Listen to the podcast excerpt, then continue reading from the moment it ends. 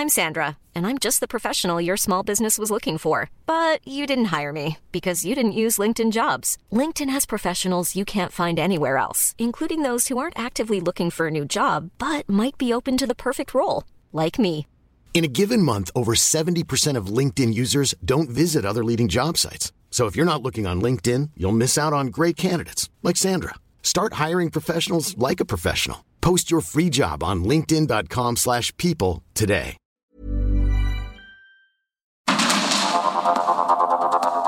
Media Group presenta Sergio Sarmiento y Lupita Juárez.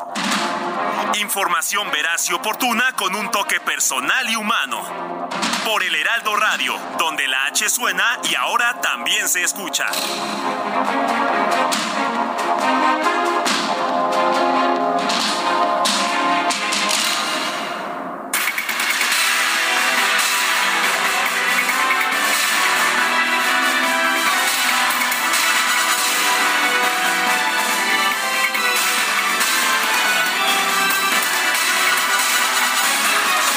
Son las 7 de la mañana en puntísimo de este viernes 6 de enero del 2023. Soy Sergio Sarmiento y la primera, los Reyes no me trajeron absolutamente Ay, no me digas. Nada, Ay. nada, nada, ni siquiera un carboncito para compartirlo con el senador Armando Guadiana. Absolutamente nada. De manera que pues yo creo que a lo mejor se quedaron varados por ahí por Culiacán, vete tú a saber qué pasó con ellos, pero pues a mi casa no llegaron. ¿Y a tu casa, Guadalupe? Pues me tengo que seguir aplicando, me tengo que seguir portando. Yo creo que mejor, ¿eh? ¿Ah, sí? Mejor, sí. Tampoco, Tampoco te ausentes. nada. Aunque tengo la esperanza de que, como ya sabes que tienen que hacer muchas paradas, igual ahorita, ya que llegué a mi casa, pues habrá algo. Ah, pues esperemos que sí. Esperemos que sí. Buen día para todos. Mi querido Sergio, ¿cómo estás? Buenos días. Estoy muy bien. Invito a todos los que nos están escuchando a que se queden con nosotros para estar bien informados. También para pasar un rato agradable. Cuéntenos si le trajeron algo los Reyes Magos. Sería pues muy importante conocer esto. Pero ¿qué crees? Tenemos mucha información para este viernes 6 de enero del 2023. Sobre todo después de esta Sí. jornada tan intensa, tan complicada del día de ayer. ¿Te parece que empecemos? Adelante, adelante. 7 con 2, vamos al resumen de la información. En conferencia de prensa, el secretario de la Defensa Nacional, Luis Crescencio Sandoval, confirmó la captura de Ovidio Guzmán, hijo de Joaquín El Chapo Guzmán y presunto líder de la fracción Los Menores, afín al cártel de Sinaloa.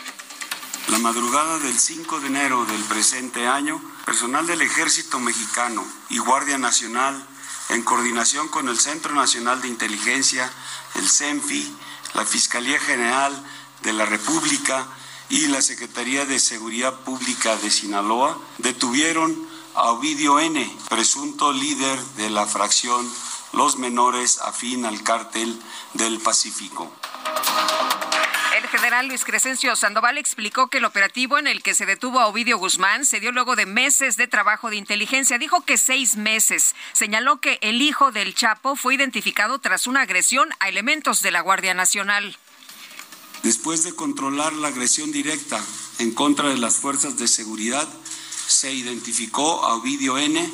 entre los integrantes de este grupo delincuencial, logrando su aseguramiento en posesión de armamento exclusivo del Ejército y Fuerza Aérea Mexicanos. Momentos después de la detención, células integrantes de su grupo delictivo realizaron 19 bloqueos y agresiones armadas en diferentes partes de la ciudad de Culiacán, entre las que destaca el Aeropuerto Internacional Federal de Culiacán y la Base Aérea Militar número 10. La titular de la Secretaría de Seguridad Ciudadana, Rosa Isela Rodríguez, dijo que el gobierno federal no busca ganar una guerra, sino construir la paz. Por eso le solicitamos que no compartan información falsa o sin verificar. Son momentos de estar unidos, sociedad y gobierno. No hay que olvidar que juntos construimos la paz. Finalmente reiterar, no venimos a ganar una guerra, venimos a construir la paz.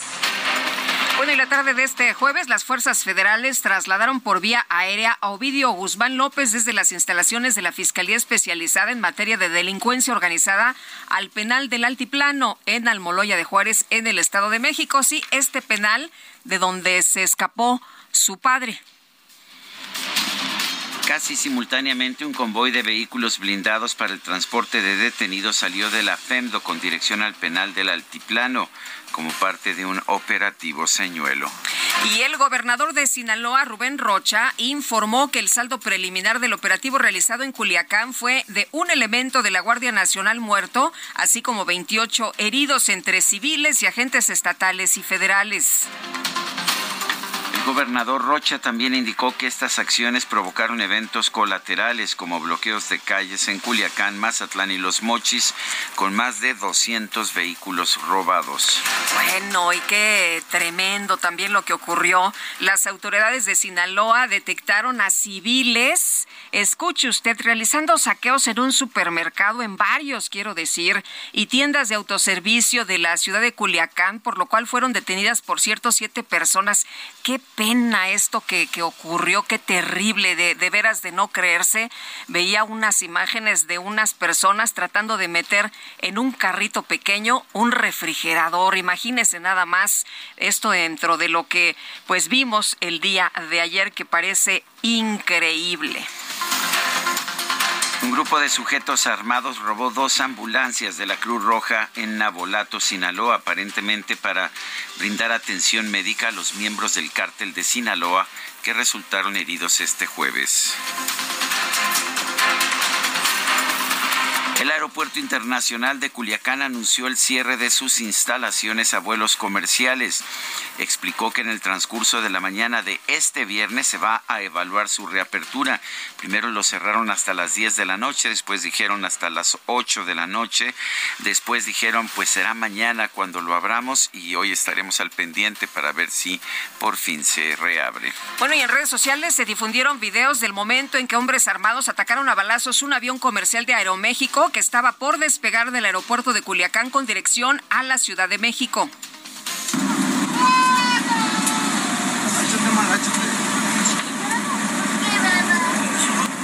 ¿Qué? ¿Por qué mamá se alcanza a escuchar y en las imágenes que captaron los eh, usuarios, los pasajeros, se ve cómo todas las personas están agachadas ahí en sus asientos? Ya la línea aérea confirmó que efectivamente, pues sí, se detectaron disparos en el fuselaje. El coronel Juan José Moreno Ursúa, mando del cuadragésimo tercer batallón de infantería con sede en Nayarit murió tras ser emboscado junto con sus tropas en Escuinapa, Sinaloa. Por lo menos tres de los elementos resultaron heridos. Pues qué terrible, qué lamentable esta situación en la que han perdido la vida los elementos del ejército. Los gobiernos de Sonora y Nayarit anunciaron que van a reforzar la seguridad en los límites con el estado de Sinaloa ante los hechos violentos registrados por la captura de Ovidio Guzmán. Y tras la ola de violencia desatada en Sinaloa, la conferencia del episcopado mexicano pidió a todo grupo criminal recapacitar ante el dolor y el sufrimiento que ocasionan al gobierno le pidió mantener la estabilidad nacional y el Estado de Derecho. Y la Comisión Permanente del Congreso rechazó una petición de la oposición para abrir el debate sobre el operativo realizado este jueves en Sinaloa. El coordinador de Morena, Ignacio Mier, argumentó que no se podía discutir el tema sin tener información oficial hasta que no se tenga toda la información por parte del gobierno de México, no podemos ser imprudentes, entonces vamos a esperar para saber de qué derivó, si fue de una orden de, aprehensión este, este, liberada en México, obedece a la extradición. Como no tenemos elementos, quisimos ser prudentes y en la mesa directiva y se ratificó en el Pleno que sea la próxima semana cuando hagamos un amplio debate con relación a este tema. Por su parte, el canciller Marcelo Ebrard advirtió que el proceso de extradición de Ovidio Guzmán a los Estados Unidos no se llevará a cabo de forma inmediata. Rechazó que la captura del hijo del Chapo sea un regalo para el gobierno de los Estados Unidos.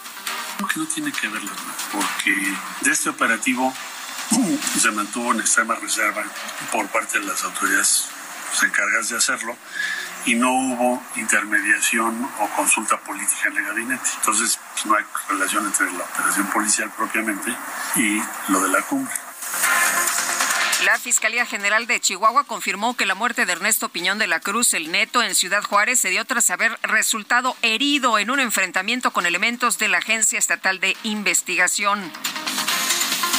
El fiscal de distrito zona norte de Chihuahua, Jesús Manuel Carrasco, indicó que fue complicado darle asistencia médica al neto ya que se pudo poner en riesgo a la población de Ciudad Juárez. Durante la inauguración de los festejos por el bicentenario del heroico colegio militar, el presidente Andrés Manuel López Obrador destacó la lealtad del ejército mexicano. Un juez de control de la Ciudad de México impuso la medida cautelar de prisión preventiva a dos exfuncionarios que presuntamente participaron en actos de espionaje contra políticos, deportistas y periodistas en el sexenio pasado. La Fiscalía General del Estado de México informó que ya abrió una investigación penal y administrativa en contra de diversos funcionarios implicados en la liberación de Ken Omar N., este hombre que atropelló y mató al vendedor de tamales, Jorge Claudio Mendoza.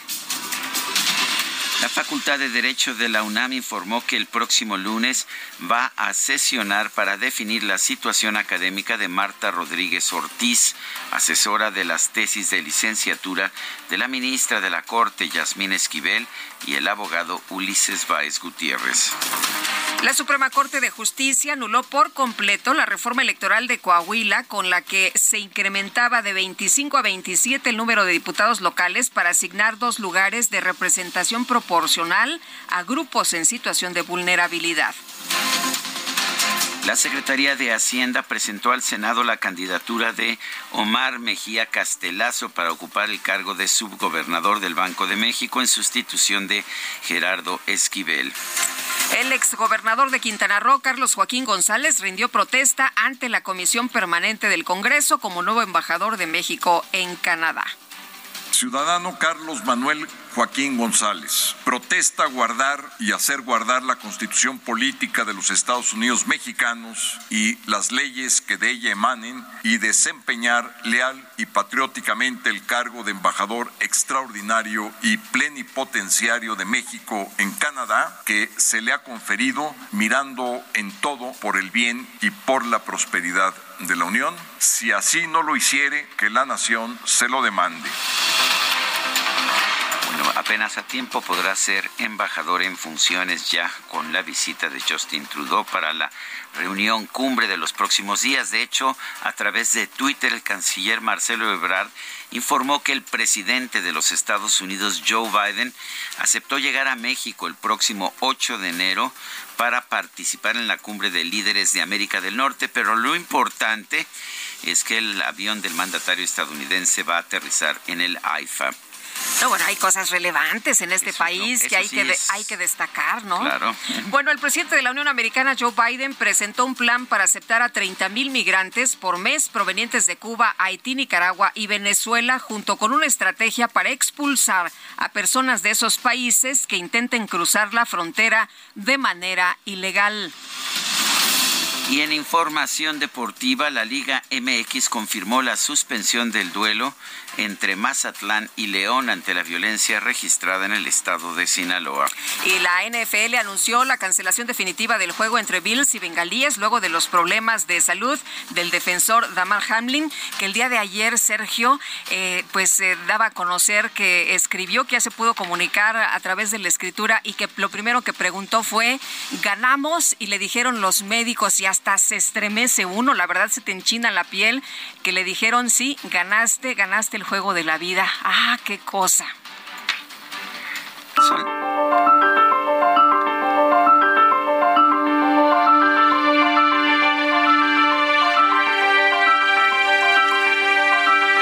Y vamos a la frase del día. Hay una violencia indispensable, la violencia contra la violencia. André Morua.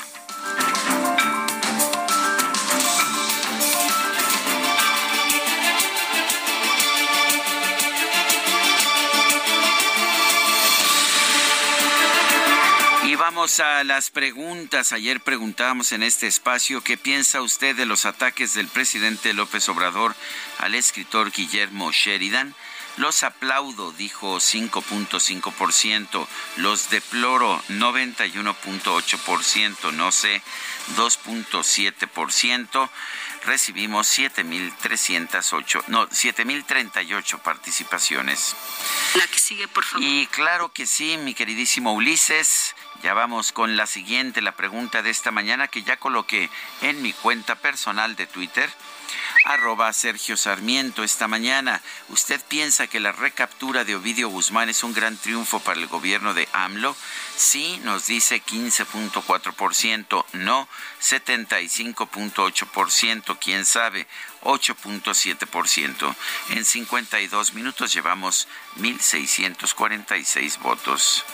Bueno, y en información que se da a conocer en estos momentos por parte del secretario de Seguridad de Sinaloa, Cristóbal Castañeda, se está informando que se pueden reabrir tiendas y comercios, que las autoridades de los órdenes de gobierno, de los tres órdenes de gobierno, siguen en coordinación y mantienen los operativos y patrullajes en la ciudad.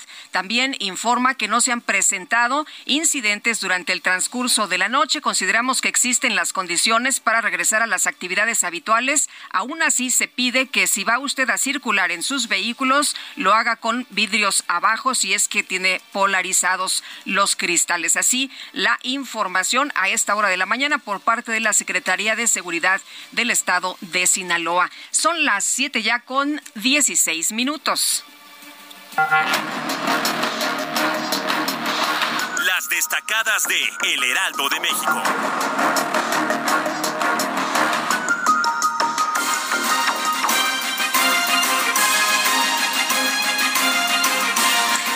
Está listo Ángel Gutiérrez con las destacadas. Ángel, ¿cómo te va? Muy buenos días.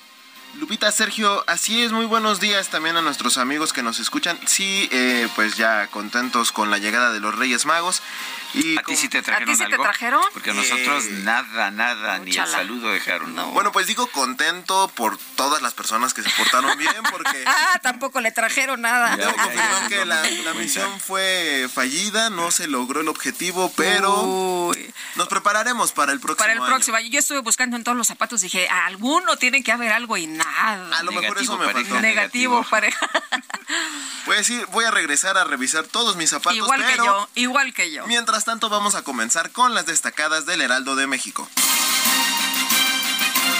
País, Operativo Federal, Ovidio preso en el Altiplano. Luego de seis meses de vigilancia y de trabajo de inteligencia, la Sedena y la Guardia Nacional recapturan al capo. Ciudad de México, renovación de unidades, amplía capacidad de línea 1 del Metrobús.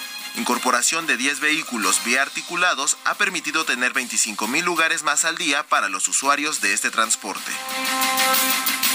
Mercados. Mantienen postura. Ve necesario un alza en tasas. La Junta de Gobierno de Banjico está a favor de que sigan los aumentos.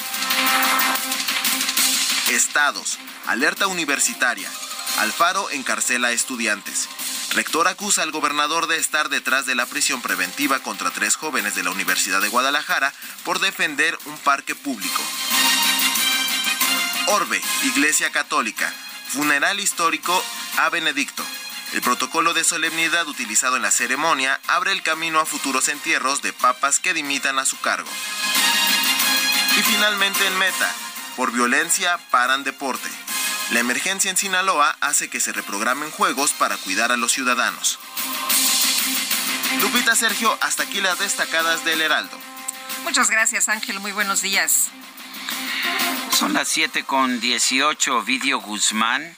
El ratón, hijo del narcotraficante Joaquín El Chapo Guzmán, ya está recluido en el penal del Altiplano, en Almoloya de Juárez. Gerardo García nos tiene el reporte. Adelante, Gerardo.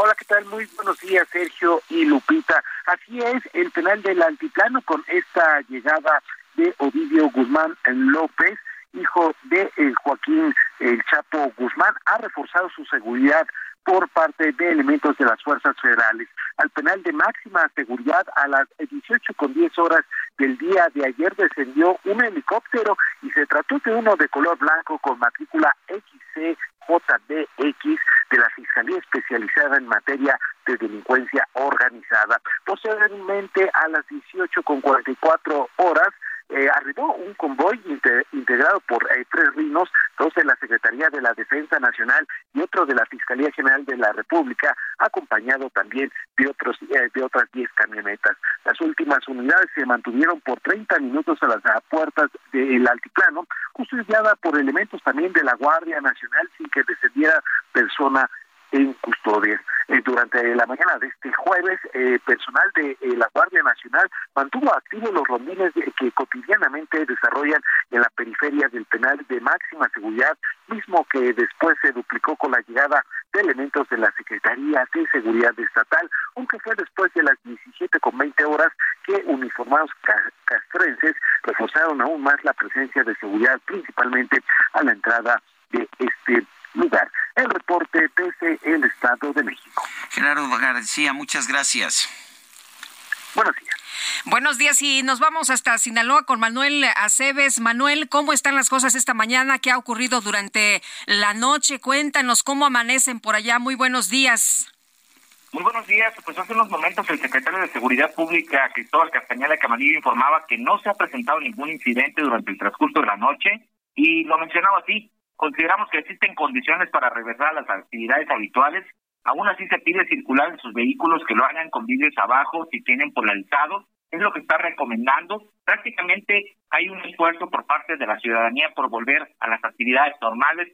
Sí existe el temor, sí existe ese, miedo a ser sorprendidos como lo fue ayer por grupos delictivos. Incluso en algunas colonias todavía reportaban algunas detonaciones de armas de fuego. Sin embargo, ya empiezan a verse los vehículos transitar por las calles, por algunas carreteras. Es lo que tenemos hasta el momento, la esperanza, la expectativa de que se retomen las actividades del día de hoy. Eh, Manuel, preguntarte, después de lo que vimos ayer de esta situación de bloqueos, de incendios, de la situación eh, pues que se dio tras la captura de Ovidio, ¿cómo están las calles, cómo están las cosas? Y también esto lamentable que ocurría eh, mientras se daba la captura de Ovidio, pues ya por la tarde, las personas saqueando las tiendas, ¿qué hay también de información sobre eso? Sí, efectivamente se registraron algunos saqueos sin embargo, estos fueron prácticamente realizados por personas terceras que no tenían nada que ver con el conflicto, aprovechando, pues dice el dicho, ¿no?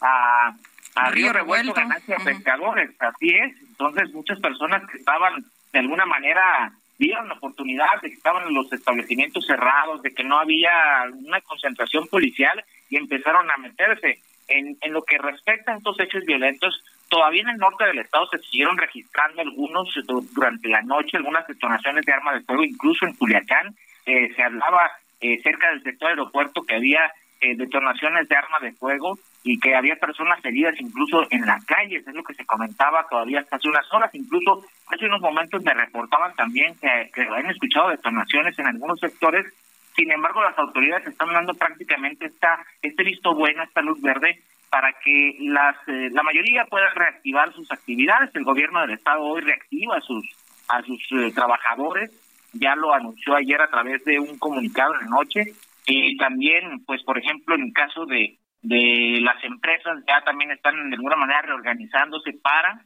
eh, permitir precisamente las actividades normales. Muy bien, pues gracias por la información. Muy buenos días, Manuel. Estaremos atentos. Y vamos a escuchar a lo que está diciendo el presidente López Obrador en la conferencia de prensa de esta mañana. Primero sobre lo sucedido ayer en Sinaloa.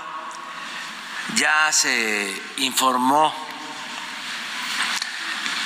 al mediodía de ayer, eh, lo hizo el Gabinete de Seguridad, hoy también, y vamos a estar informando constantemente, sobre todo para eh, tranquilidad de la población en general y en especial a la población de Sinaloa, que les eh, enviamos eh, nuestra solidaridad,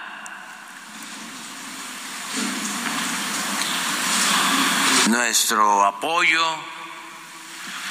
para eh, pues es el presidente de la República. Le traeremos un resumen completo de lo que haya señalado sobre lo acontecido ayer en Sinaloa. Eh, vale la pena señalar que hoy el presidente se va de gira a supervisar el tren Maya. El lunes va a haber conferencia de prensa, pero martes y miércoles no, en el marco de la cumbre de Norteamérica. Son las 7 de la mañana con 24 minutos. Nuestro número para que nos mande mensajes de WhatsApp es el 55 2010 96 47. Repito, 55 2010 96 47. Regresamos. Continuamos con Sergio Sarmiento y Lupita Juárez.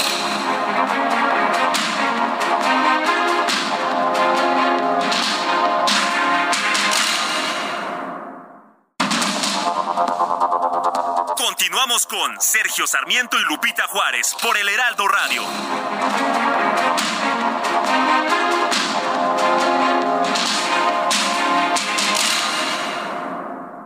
En Soriana lleva el segundo al 50% en six packs de yogurts bebibles y flanes refrigerados. Soriana, la de todos los mexicanos. A enero 9, aplica restricciones. 6 de enero es el Día de Reyes y tiene su origen en la Biblia católica y narra la visita de los magos del Oriente entregando ofrendas o dones que recibió el niño Jesús, conocido como la Epifanía, que es la manifestación de Jesús a los pueblos que no lo conocían ni habían oído hablar de él. En este día se celebran tres acontecimientos o manifestaciones de Jesús. La primera es la manifestación a sus discípulos, la segunda la manifestación al pueblo de Israel y finalmente la manifestación a todos los hombres. En México y en muchos países se espera cada 6 de enero la visita de los Reyes Magos, quienes llenan de alegría los hogares, pues llegan los juguetes y regalos para los pequeños que se han portado bien. Todos los años se esfuerzan por llegar a cada hogar y llenar de alegría los corazones infantiles, el entusiasmo y la ilusión que proceden su llegada y la felicidad que producen sus regalos. Algunas familias rescatan la tradición de escribir carta a los Reyes Magos.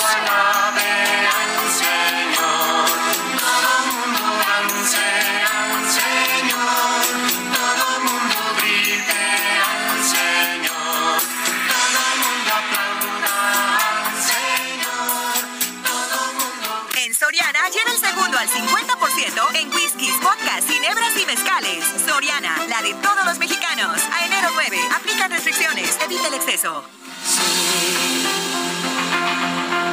Que no me acaricies ni con la mirada. De ser en tu cama una tercera almohada. De ver que el futuro se va haciendo flaco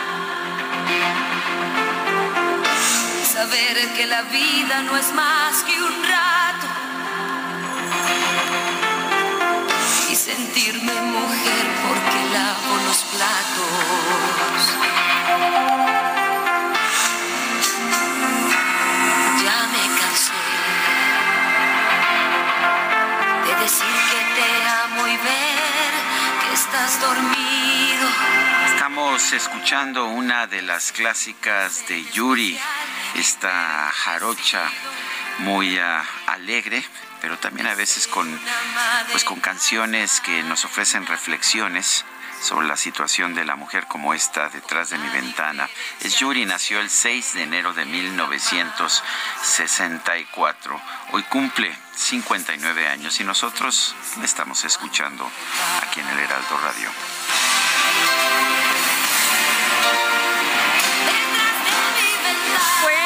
Vámonos a los mensajes. Nos dice una persona al auditorio que no pone su nombre. Buenos días, Sergio y Lupita. Solo para preguntarles por qué dicen recaptura si nunca lo han si nunca lo han detenido. Más bien detuvieron al hijo del Chapo. Pues el hijo del Chapo es el que estamos hablando de Ovidio Guzmán, que sí fue detenido y después lo soltaron en un operativo. Octubre Pero del 2019. así es, octubre del 2019.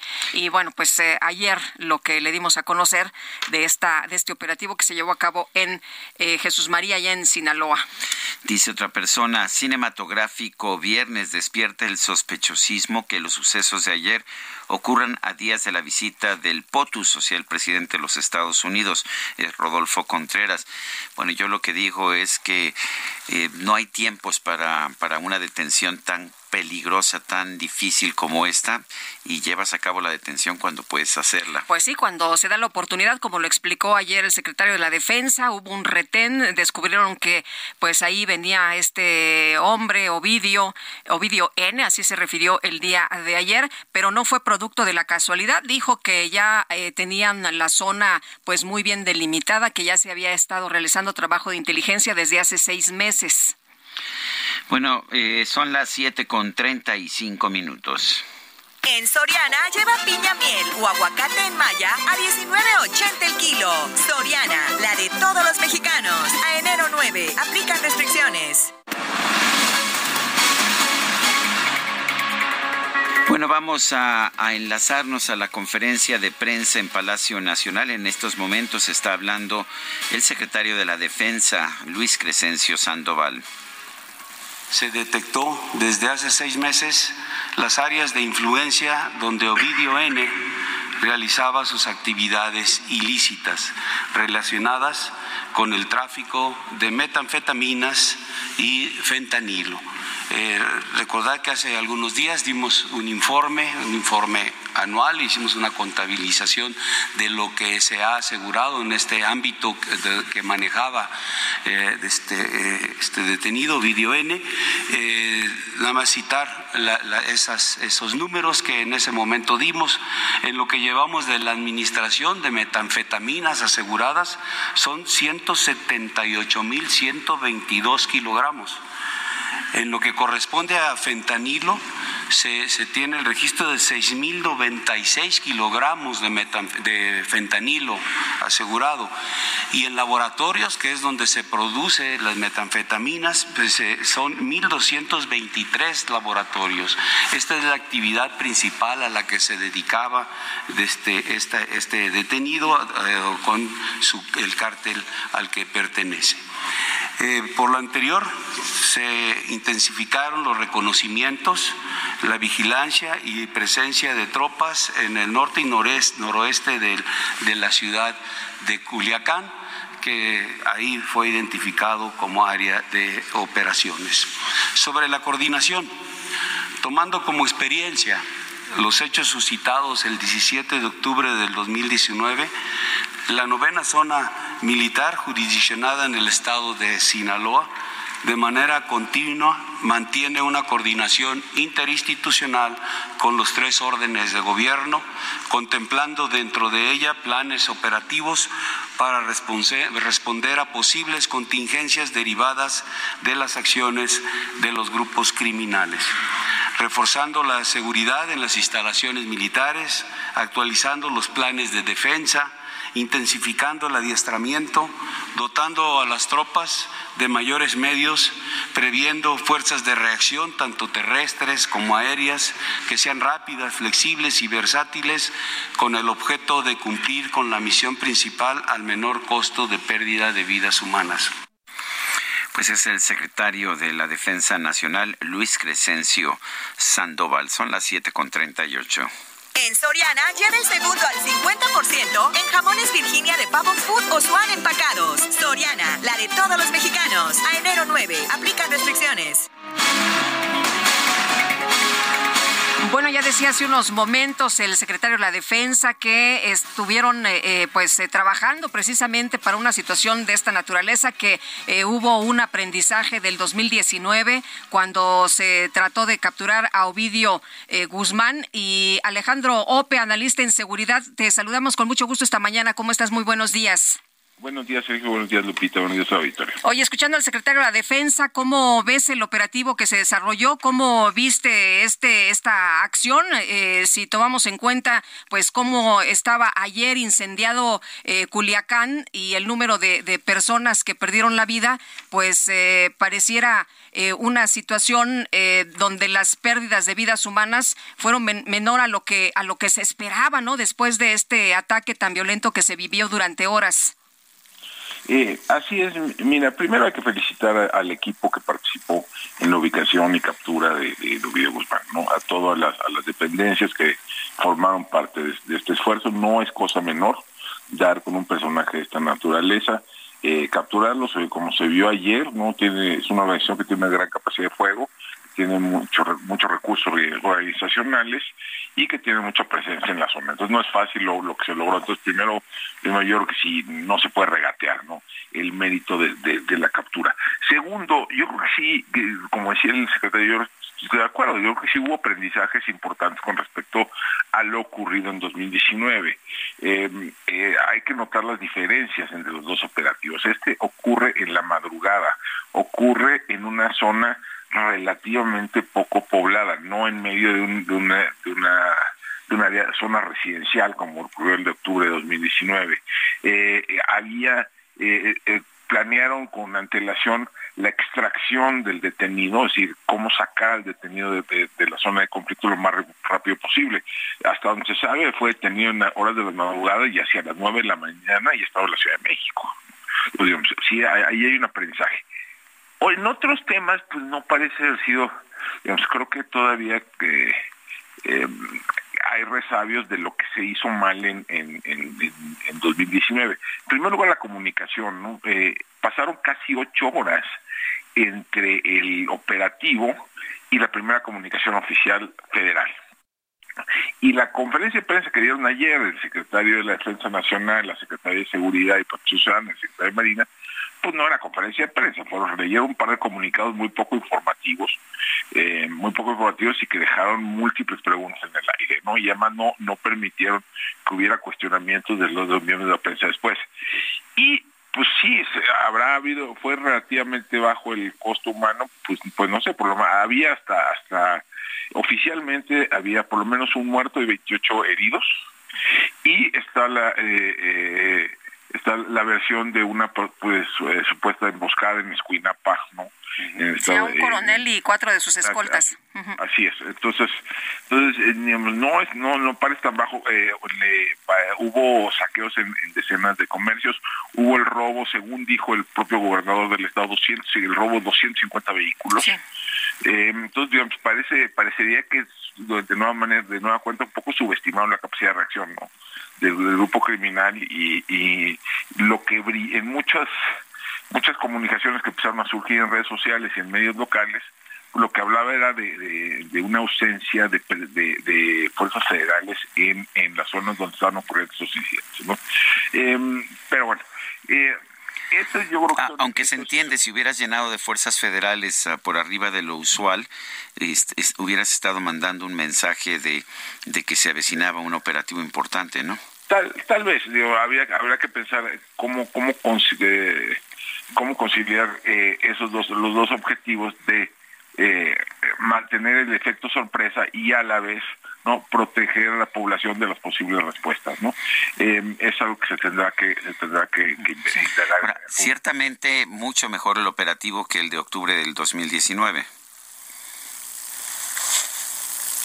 Alejandro.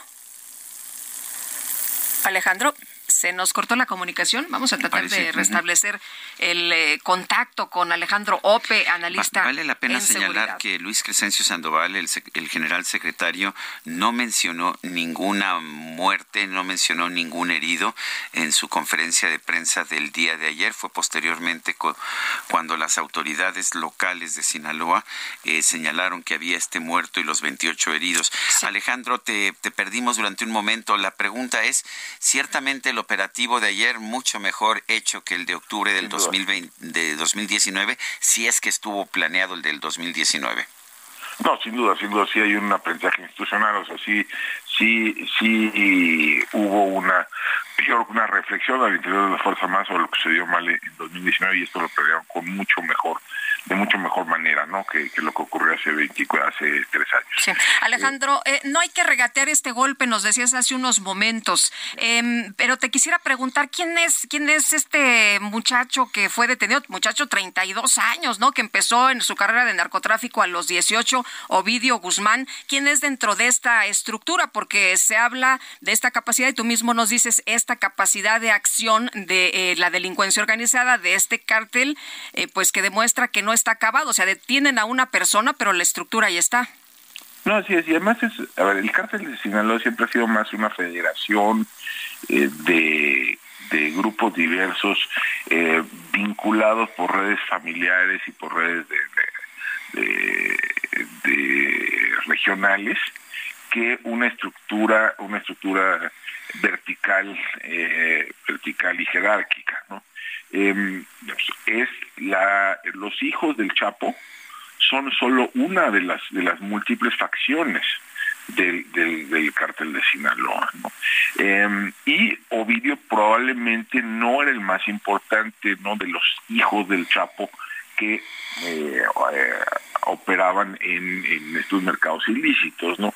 Siguen libres, pues Iván Archivalo, sigue libre Alfredo, sigue libre, libre, Joaquín, etcétera, ¿no?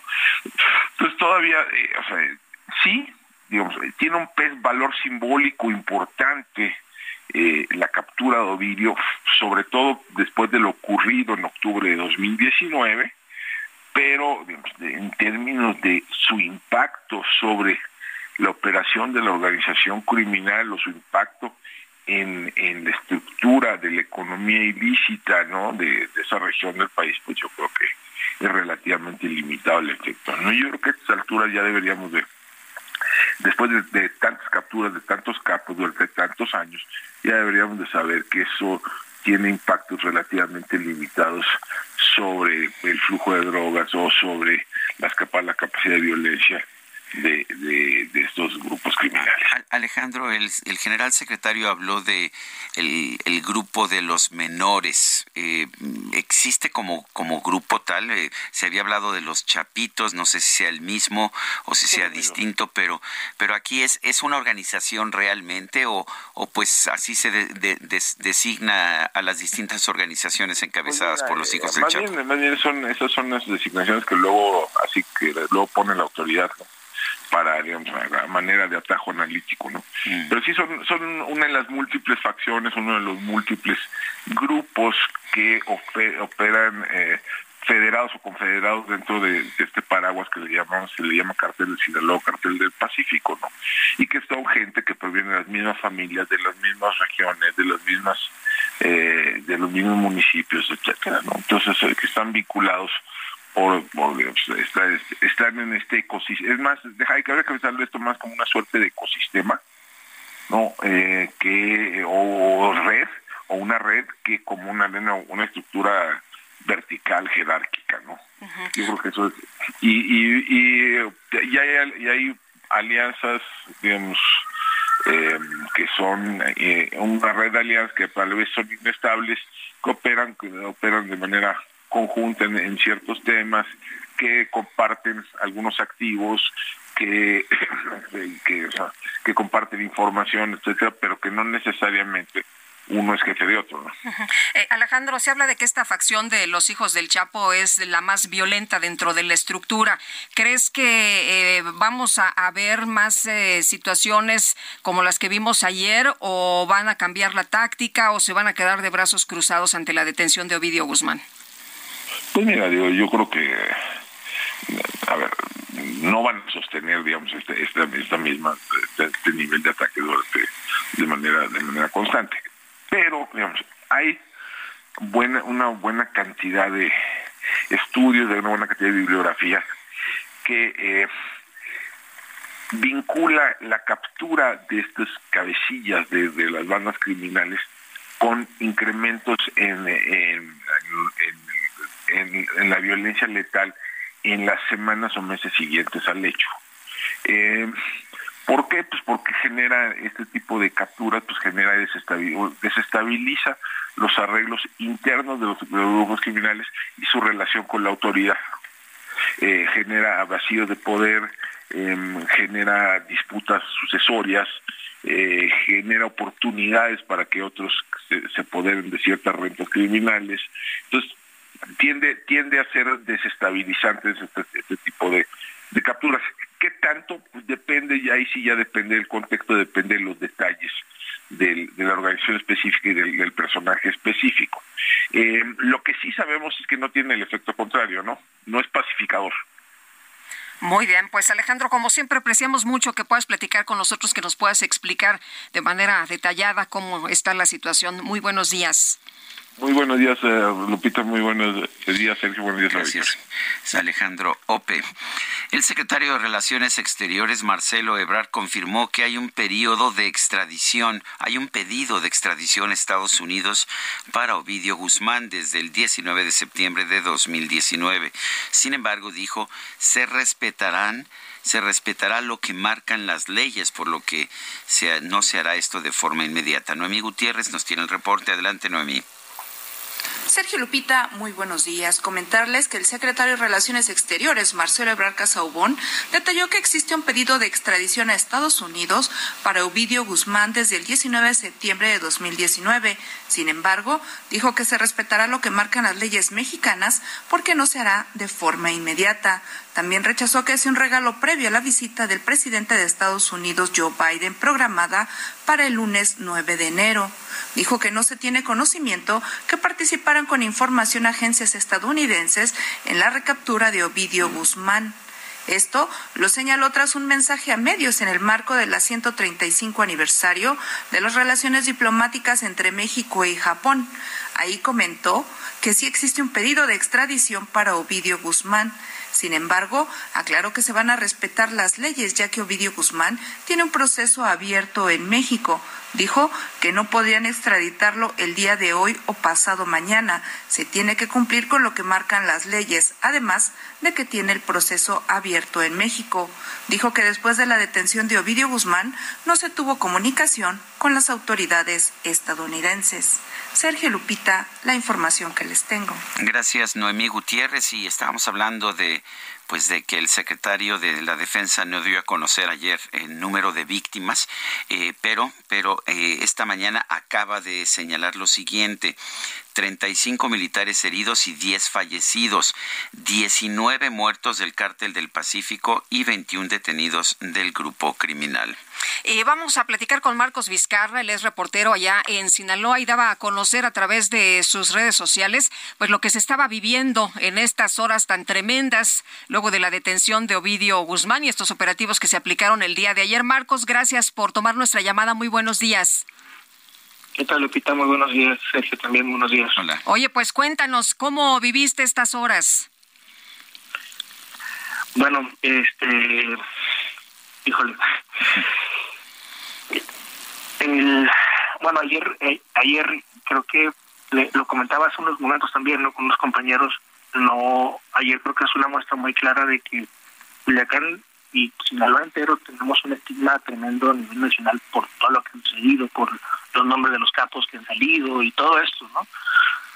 Pero mucho de esto que se ha contado y mucho de esto que se ha perpetuado incluso eh, ha sido también con, con, mucha exageración y realmente todo lo que pasó ayer, por ejemplo, podría parecer después de tanto relato, podría parecer que todo era hasta parece que era normal, pero nada de esto, lo que pasó ayer y lo que pasó años anteriores es normal. Y aquí nadie está acostumbrado, absolutamente nadie está acostumbrado a la violencia criminal que vivimos. Ayer fue una cosa tremendamente violenta, totalmente violenta.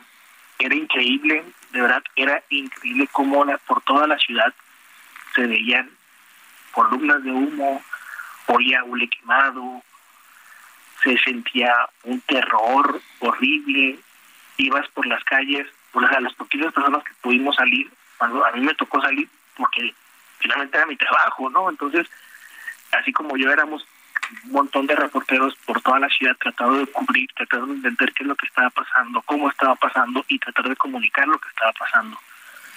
De hecho, a ti te quitaron tu carro, ¿no? Sí, sí, fuimos fuimos cuatro reporteros a los que nos quitaron los carros. Yo fui uno de los que le quitaron los carros. A mí me amenazaron con un arma para quitarme el carro. Más tarde me amenazan para quitarme también mi equipo celular, mi en mi carro se fue mi computadora.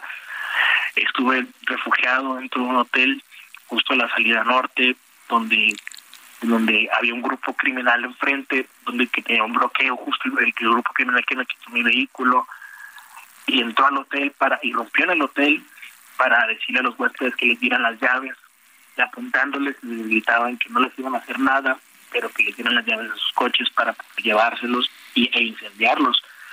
Pues imaginemos nada más como esta escena en la que unos muchachos, porque eran unos muchachos, hizo Sergio Lupita, quiere que quede bien claro, eran unos muchachos.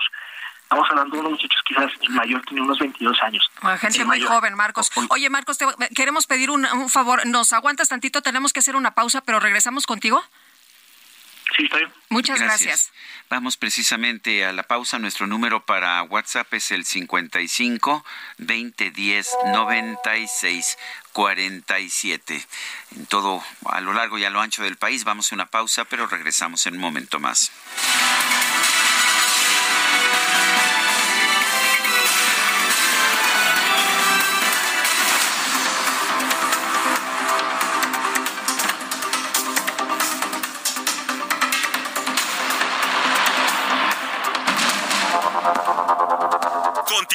Con Sergio Sarmiento y Lupita Juárez.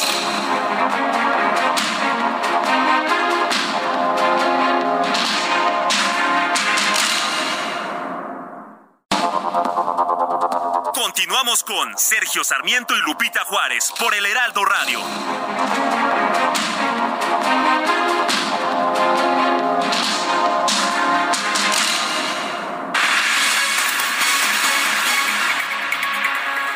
Estamos de regreso. Platicábamos con nuestro compañero Marcos Vizcarra, reportero allá en Sinaloa, quien vivió los acontecimientos, los cubriste, de hecho. Estabas en esa cobertura junto con otros compañeros periodistas. Marcos, cuando te quitaron tu vehículo, te despojaron de, pues, de tu computadora, de tu celular, y nos decías lo que se vivió el día de ayer.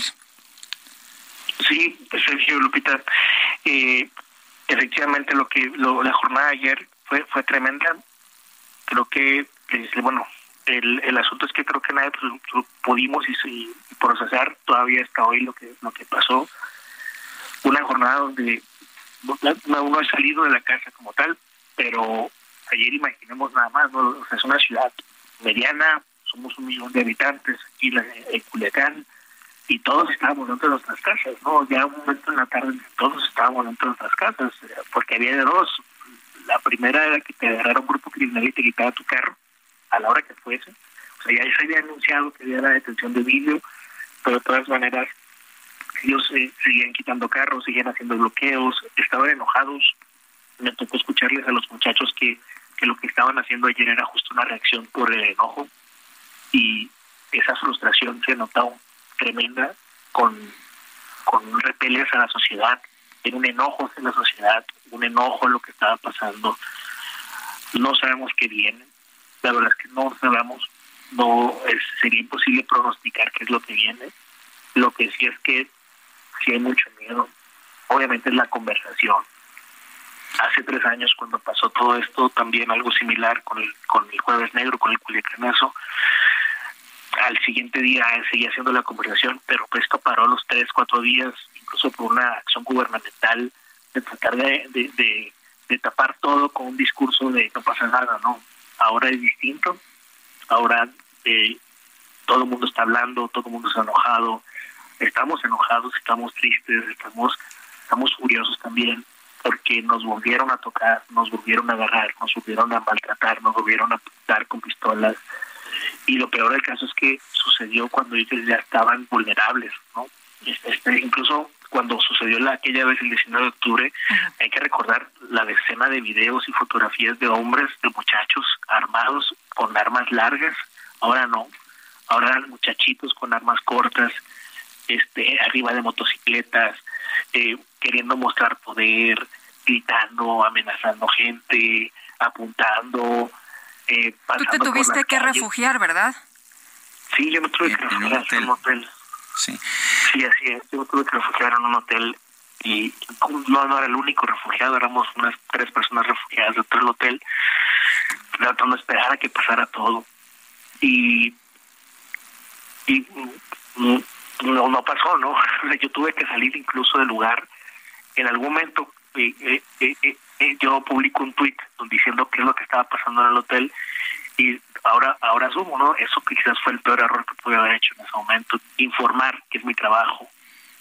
Ese fue el peor error que tuve porque ese tweet se leyó por otro compañero en la radio y tratando de informar qué es lo que estaba pasando, la situación en la que estábamos viendo también los compañeros y esos muchachos lo agarraron mal, lo agarraron como que como que yo también estaba anunciando dónde estaban, qué estaban haciendo, cómo lo estaban haciendo y llegaron y me amenazaron de nuevo cuenta, ¿no? O sea, me habían amenazado para quitarme el carro, me volvieron a amenazar por lo que estaba haciendo, fue cuando me quitaron el teléfono, ahí fue cuando me quitaron el teléfono, les dije si me voy, este, les propongo que me voy, y me dijeron pues vete, y, la opción era irme caminando, ¿no? Entonces, en algún momento me encuentro con un muchacho que tiene una camioneta que iba pasando y que quería pasar, pero no lo dejaron, y le pedí raite, y el muchacho accede a darme raite, la verdad es que un de manera muy generosa, accede a darme raite, me deja cerca de mi casa y pude llegar, ¿no? O sea, lo primero que hice fue obviamente fue abrazar a mi esposa y a mis hijos. Ay, Marcos, pues nos imaginamos estas eh, horas que, que, viviste y te agradecemos la cobertura y este trabajo y este esfuerzo. Muchas gracias por platicar con nosotros esta mañana. Muchas gracias a usted, Lupita. Un abrazo, buenos días. En redes sociales se difundió ayer eh, un video del momento en que un grupo de hombres armados ataca a balazos un avión comercial de Aeroméxico que estaba por despegar del aeropuerto de, de, Culiacán con dirección a la Ciudad de México. César Lara es usuario del aeropuerto internacional de Sinaloa. Él andaba por allá. César Lara, gracias por tomar nuestra llamada. César, cuéntanos, ¿qué viviste? Hola, buenos días. Este, pues fueron momentos muy difíciles, momentos de mucha incertidumbre. Yo había llegado muy temprano al aeropuerto.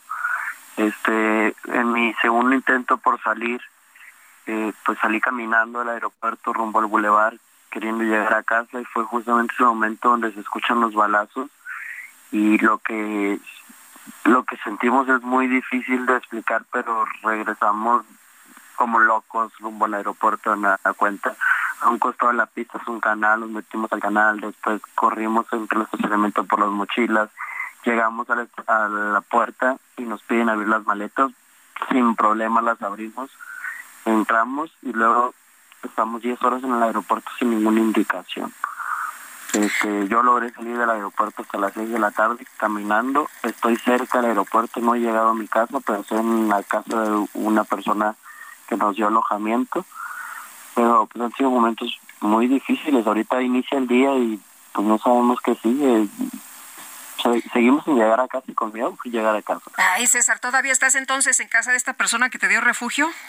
Sí, estoy yo muy cerca del aeropuerto donde salí caminando. eh, veíamos que, que grababas, eh, llevabas una maleta y decías en un momento determinado, eh, ya no ya no puedo grabar. Eh, ¿cómo, ¿Cómo se vivieron esos momentos? ¿Qué viste? ¿Qué escuchaste? ¿En qué momento corres? decías tú, estoy, estoy asustado y tengo mucho miedo. Sí, nosotros salimos al aeropuerto, pues queríamos salir, queríamos ir a casa. Este, y en eso vemos aterrizar un avión muy grande de las Fuerzas Armadas, entonces es como, ok, el asombro, tomas un video, de pronto escuchas balazos que no sabes de dónde salen. Eh, paralizamos un momento y fue como, ¿qué hacemos? Y miramos el canal y fue, pum, al canal, correr al canal, y después fue, no, no es suficiente, hay que correr rumbo al aeropuerto. Este, y eso fue lo que hicimos. Estábamos nosotros con la maleta, dos personas, y regresamos al aeropuerto. ¿Como, como cuánta gente estaba por ahí? Eh, ¿Había mucha gente? Eh, ¿Había mucha gente corriendo y eh, con temor? Mm, estuvimos corriendo cuatro personas. Cuando llegamos al aeropuerto, yo creo que los quienes estábamos en el área, en una de las áreas donde yo estuve, alrededor de 200 personas. Eh, César, una vez que, llegas ahí a, esta, a este lugar, ¿qué es lo que les dicen? ¿Hay alguna información de seguridad? Eh, ¿Qué es lo que comentan entre ustedes? ¿Qué, qué, qué instrucciones? ¿Hay alguna instrucción? No, nunca hubo instrucciones, nunca hubo una indicación, eso lo que generaba más miedo, más incertidumbre. Solamente era, pues hay que refugiarse, buscar donde cabía el celular, mantener la calma, mantenernos en comunicación, porque era la única manera de saber qué estaba sucediendo por redes sociales o a través de mensajes de nuestras amistades. De hecho, tú, tú mandaste mensajes por redes sociales. Eh, ¿No te daba miedo mandar mensajes que te pudieran ubicar?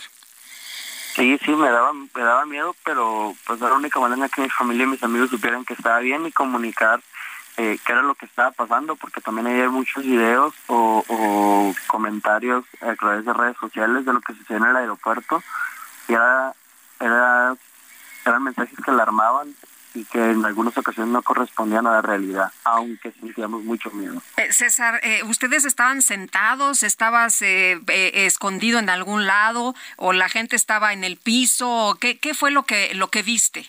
La gente estaba en las mesas de los restaurantes que estaban cerrados, estábamos en el piso, en los pasillos, en las escaleras, por todos lados. Así que cada quien se sentía un poquito más seguro. Yo, por ejemplo, estaba rumbo a la sala de abordaje donde había más paredes pero pues había quienes estaban eh, en las puertas, en las puertas son los vitrales del aeropuerto. Hubo, hubo un video que mostraba cómo corrían los empleados del aeropuerto y se oían detonaciones de bala. ¿Tú alcanzaste a ver eso? ¿Te tocó ver algún intento de tomar ya las instalaciones del aeropuerto? No, no, ese video era de las... Bueno, yo lo visualicé en redes sociales a las 6.25 y llegué al aeropuerto a las 6.40. Cuando yo llegué había demasiada calma, entonces me preguntaban y yo, yo incluso subí un video en mis redes sociales a inicio de decir, oye, eso no está pasando aquí, pero ya después de los balazos que yo escucho, que yo regreso, borro ese video y entonces ya la situación cambia por completo. Oye, tú alcanzaste a, grabar y, bueno, se ve de pronto una la maleta y los pies y dices, ya no, ya no, ya no voy a grabar porque en ese momento se oyen fuertes detonaciones, ¿no? Sí, sí. ¿A, qué le estaban disparando, César? ¿Se, tiene idea de que, eh, alcanzaste a ver algo, eh, algún, eh, pues, no sé, convoy de, los elementos estos de, la delincuencia organizada? ¿Se alcanzó a ver algo, armas largas, no sé?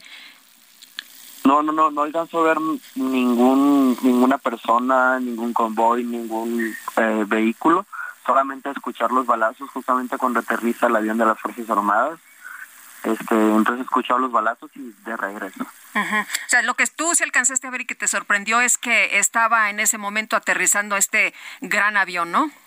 Sí, exacto.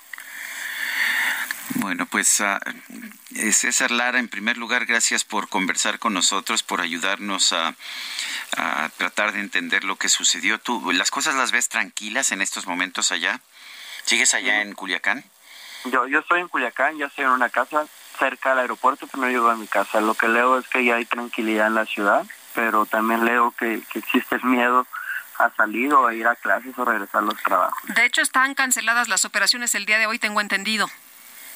En, en el aeropuerto. En el aeropuerto. ¿Tú qué información eh, eh, tienes? Es lo que tengo entendido también, a través de lo que leí en redes.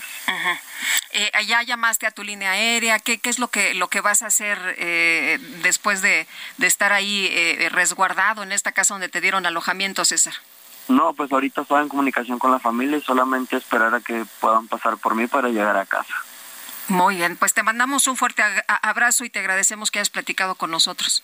Muchas gracias. Gracias. Bueno, es César Lara, usuario del Aeropuerto Internacional de Sinaloa. Y como esas, pues muchas historias, algunas de ellas ahora sí se comunicaron a través de redes sociales. Eso nos permite saber más lo que está pasando. Eh, pero aquí el punto que me parece importante es que eh, pues se vivió una jornada de gran terror, de gran terror allá. Pues sí, como nos decía César, oye, todavía tenemos miedo, ¿eh? Todavía tenemos miedo y lo que sentimos ayer estuvo terrible. El presidente de la mesa directiva de la Cámara de Diputados, Santiago Krill, reconoció la labor de las Fuerzas Armadas en la captura del integrante del Cártel del Pacífico, Ovidio Guzmán, y Jorge Almaquio nos tienes toda la información. Adelante.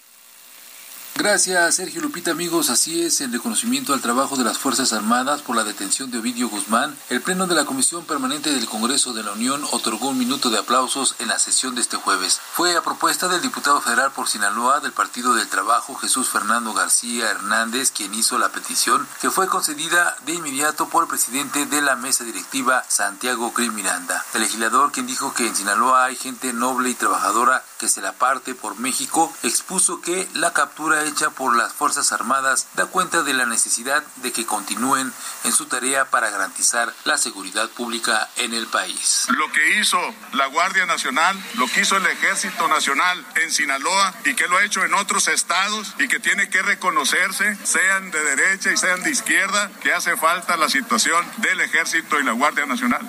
Y no le pido el minuto. Le pido el minuto de aplausos, presidente, para el Ejército, la Guardia Nacional y toda la cuestión del organismo de seguridad. Concedido. Les pido, por favor, que se levanten de sus curules y vamos a atender y a conceder este justo minuto de aplausos. El legislador del PT indicó que todas las familias y ciudadanos quieren, desean y tienen por ley que vivir en paz y es la obligación de todo gobierno otorgar ese deseo, pero escupir hacia arriba es caernos a la cara. Todos los gobiernos anteriores si buscamos tendrán cola que les pisen y es responsabilidad en su momento y en su tiempo, comentó. Sergio Lupita, amigos, el reporte que les tengo. Muchas gracias, Jorge. Muy buenos días. Por otra parte, el presidente del Partido Acción Nacional, Marco Cortés, calificó la detención de Ovidio Guzmán, hijo del narcotraficante Joaquín El Chapo Guzmán, como solo un un acto para quedar bien con el presidente de los Estados Unidos. Eso es lo que dijo el líder nacional del PAN, que, que dijo que llama a la sospecha que en este caso el gobierno actúe solo para quedar bien con el presidente de los Estados Unidos en el marco de su visita a México. El gobierno de Estados Unidos había firmado una orden ejecutiva para capturar los cuatro hijos de Joaquín Guzmán y herederos del cártel de Sinaloa. Y qué casualidad que a días de pisar territorio mexicano se realice la captura. Esa es la posición del presidente del PAN, Marco Cortés. Esto lo señaló en un comunicado en el que condenó la estrategia de seguridad del gobierno federal ante los hechos violentos de Sinaloa. Lamentó el miedo y los daños que tuvieron que enfrentar los habitantes de Sinaloa ante el operativo del ejército mexicano y la marina para capturar a Ovidio Guzmán. Y precisamente de este tema vamos a platicar con Estefanía Naro. Ella es experta en temas de geopolítica y columnista del Economista. Estefanía, qué gusto saludarte esta mañana. Muy buenos días. Muy buenos días, Sergio Lopita. Feliz año y feliz Día de Reyes. Igualmente. Oye, pues eh, escuchábamos al secretario de la Defensa decir que este operativo fue producto de seis eh, meses de investigación, de seis meses de inteligencia. Y bueno, pues lo que escuchamos de parte de algunos actores como el, el PAN, que la detención de Ovidio Guzmán solo fue para quedar bien con Biden ante la visita que está muy próxima. ¿Tú cómo ves? ¿Qué lectura le das? Bueno, es imposible no ver un cronograma y no darse cuenta que Biden llega el domingo y que nuestro segundo jueves negro, en donde finalmente lo atraparon pero no lo soltaron, será justamente unos días antes. Ahora, es importante notar que esta cumbre va a ser muy importante más allá de los temas que se van a tratar, porque como cada 12 años las elecciones presidenciales de México y Estados Unidos van a correr en paralelo y obviamente lo que pasa ahí va a tener un impacto electoral. No podemos evitar notar que en el mismo día en donde se atrapa a Ovidio Guzmán, el presidente Joe Biden confirma que aterrizará en el Aeropuerto Internacional Felipe Ángeles, Justin Trudeau también, pero que además se compromete a ir a ver por primera vez la frontera sur, esto no ha pasado desde que es presidente, diciendo que va a aceptar 30 mil haitianos, cubanos, venezolanos al mes, pero que México también. Es imposible no notar las coincidencias. Pero la coincidencia eh, reflejaría una causalidad, sería causa y efecto o es una simple coincidencia, porque parece complicado que que un operativo de esta magnitud pues se realice nada más porque va a llegar el presidente Biden. Hasta el momento la información que ha revelado las autoridades es que han estado trabajando en esta investigación desde hace ya seis meses y por lo menos Ken Salazar no ha reaccionado, no ha dicho si las fuentes de inteligencia de Estados Unidos también estuvieron involucrados. Creo que el timing efectivamente fue muy bueno pero que además es una excelente estrategia de relaciones públicas ante la cumbre, sobre todo cuando estamos pasando por uno de los momentos más violentos de la historia de nuestro país. Stephanie, en política entonces, ¿crees que no hay coincidencias? Creo que no hay coincidencias, creo que los tiempos políticos van más rápido de lo normal, porque si apenas estamos entrando en el 2023, para los políticos este año ya tiene el acelerador y vamos rumbo al 2024 y lo que pase de aquí a esa fecha tendrá implicaciones electorales tanto para México como para Estados Unidos. ¿Qué tan importante es para Biden la relación con México en términos electorales? Es muy importante sobre todo cuando lo ponemos en términos migratorios. Ese es el mayor valor que tiene México para Estados Unidos. Y tomando en cuenta la pérdida de libertades que está pasando en Centro y Sudamérica, la inflación y, ¿por qué no?, el número de personas que están conociendo por primera vez el hambre como consecuencia de la pandemia, pero también de la guerra en Ucrania, tener un muro fronterizo en colaboración con México va a ser muy importante, sobre todo cuando los republicanos dicen que Biden no ha hecho lo suficiente y que ni siquiera se ha parado a la frontera y cuando también Donald Trump ya está haciendo campaña. Estefania, entonces este es un eh, eh, muy buen eh, presagio de lo que podremos ver en la cumbre, donde se pueden poner estos temas de migración y narcotráfico. Es un momento, me parece, eh, estratégico en la relación bilateral por electoral, pero también porque el concepto de Norteamérica adquiere un nuevo vigor con la competencia de China. Me parece que lo que vamos a ver como resultado de la cumbre es un ayúdame y yo te ayudo porque en este momento ambas naciones se necesitan. Muy bien, pues Estefania Naro, experta en temas de geopolítica y columnista del Economista, muchas gracias por conversar con nosotros esta mañana. Muy buenos días. Muy buenos días. Son las 8 de la mañana con 20 minutos. En Soriana, el segundo al 50% en medicina ética y cremas faciales y corporales de perfumería. Soriana, la de todos los mexicanos. A enero 9. Aplica restricciones. El gobernador de Sinaloa, Rubén Rocha, afirmó este jueves que el gobierno federal no le avisó sobre el operativo del ejército en Culiacán que llevó a la captura de Ovidio Guzmán. La verdad es que lo entiendo, pero vamos a conversar con el propio gobernador de Sinaloa, eh, Rubén Rocha. Eh, señor gobernador, cuéntenos, ¿no, ¿no le informaron entonces previamente de este operativo? No, Sergio, ¿qué tal? ¿Cómo estás? Buenos días. Gusto saludarte. ¿eh? También se entiende, ¿no? Creo que, que entre menos gente conozca un operativo de esta naturaleza, es menor la posibilidad de una filtración de información. Sí, no, sí, definitivamente lo entendemos. En realidad, fíjate, Sergio, que eh, nos enteramos del operativo, inmediatamente me informa a mí el secretario de Seguridad, que es un teniente coronel. Eh, pero tres minutos después, eh, bueno, cuando ya tenían ellos una media hora en el operativo, eh, piden la coadyuvancia, nos piden el apoyo, entonces es cuando ya se participa, pero pero ya cuando están prácticamente este, desarrollando el operativo y si tú quieres ya para entonces eh, estaba realizada la, la tarea principal, el objetivo que, que traía el, el operativo. Entonces, este, lo entendimos y participamos nosotros, Sergio. ¿eh?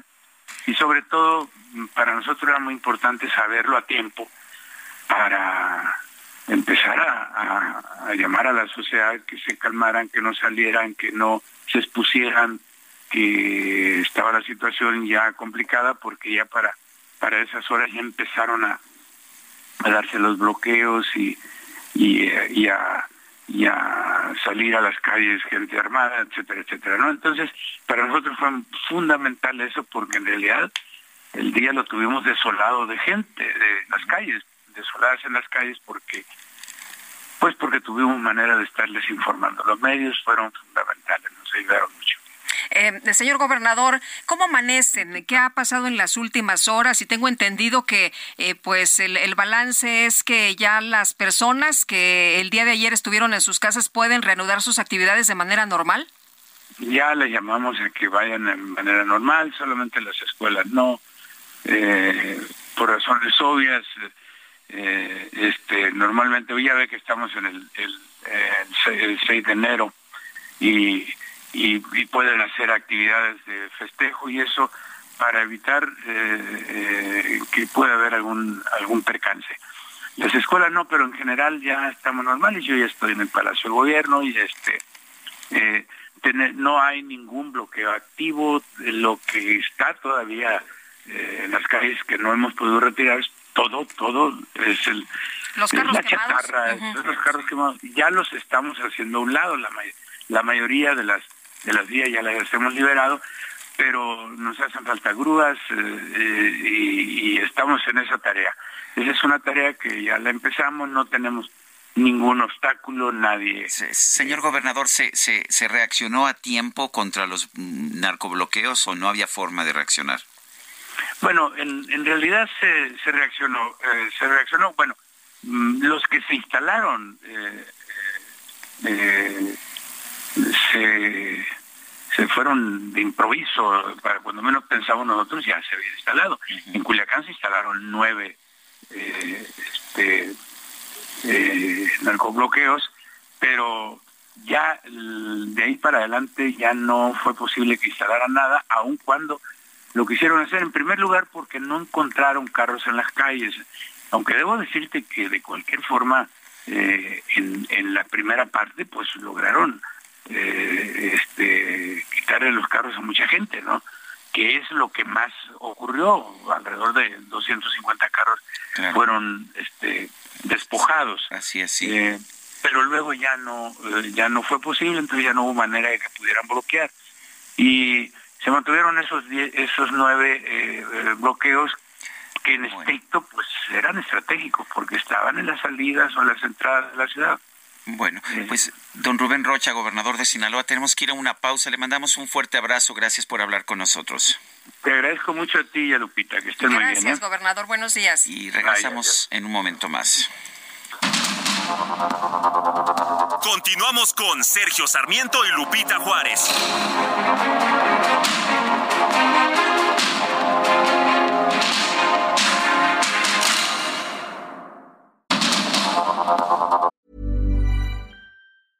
Ryan Reynolds here from Mint Mobile. With the price of just about everything going up during inflation, we thought we'd bring our prices down. So to help us, we brought in a reverse auctioneer, which is apparently a thing. Mint Mobile unlimited premium wireless. Ready to get 30, 30, bit to get 30, bit to get 20, 20, 20, bit to get 20, 20, bit to get 15, 15, 15, 15 just 15 bucks a month. So, Give it a try at mintmobile.com/switch. slash $45 up front for 3 months plus taxes and fees. Promo rate for new customers for limited time. Unlimited more than 40 gigabytes per month slows. Full terms at mintmobile.com. Continuamos con Sergio Sarmiento y Lupita Juárez por el Heraldo Radio.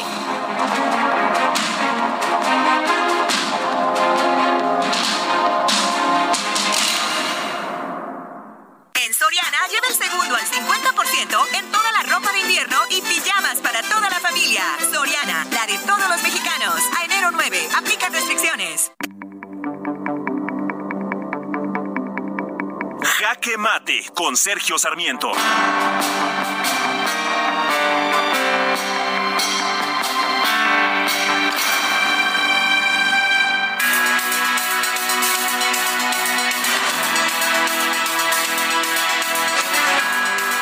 Hasta ahora el gobierno de la República no había dado un informe que incluyera las víctimas del operativo que se llevó a cabo este pasado, pues este, este pasado 4 de, no, este pasado 5 de octubre para detener a Ovidio Guzmán.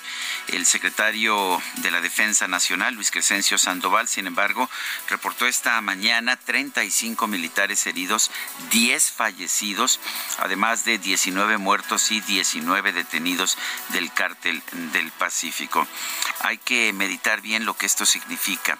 Eh, para detener a un narcotraficante importante, 10 militares perdieron la vida.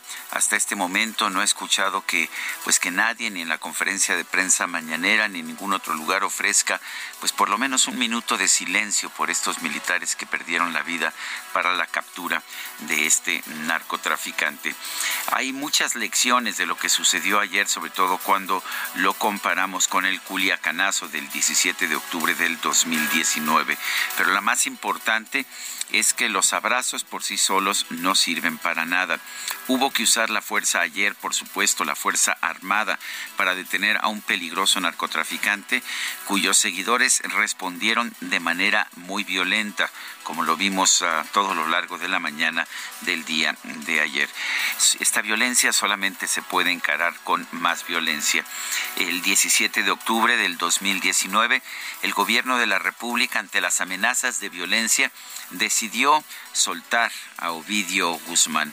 Eh, no conocemos bien exactamente cuáles fueron las circunstancias, pero lo que puedo decir es que el hecho de que se libere a un narcotraficante, a un criminal, no evita que haya nuevos problemas de violencia en el futuro. Y lo vimos ayer, lo vimos de hecho con la situación en la cual los miembros de este cártel de los menores pensaban que si ya una vez habían soltado a su jefe por actos de violencia, ahora lo tendrían que volver a soltar. No ocurrió así, qué bueno. Lo que nos dice la experiencia, sin embargo, es que quizás si desde un principio se hubiera determinado que el ejército, que la Guardia Nacional, que las autoridades iban a enfrentar la violencia con violencia, pues no hubiéramos tenido estos 10 soldados fallecidos el día de ayer.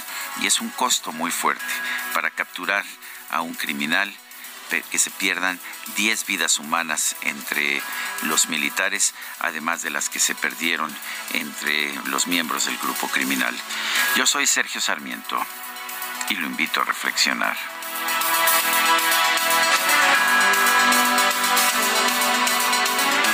Soriana lleva piña miel o aguacate en malla a 19.80 el kilo. Soriana, la de todos los mexicanos. A enero 9, aplican restricciones. Yo vengo de cualquier lugar, de mil errores atrás, de ese cansancio que nos da ser fugitivos y vagar.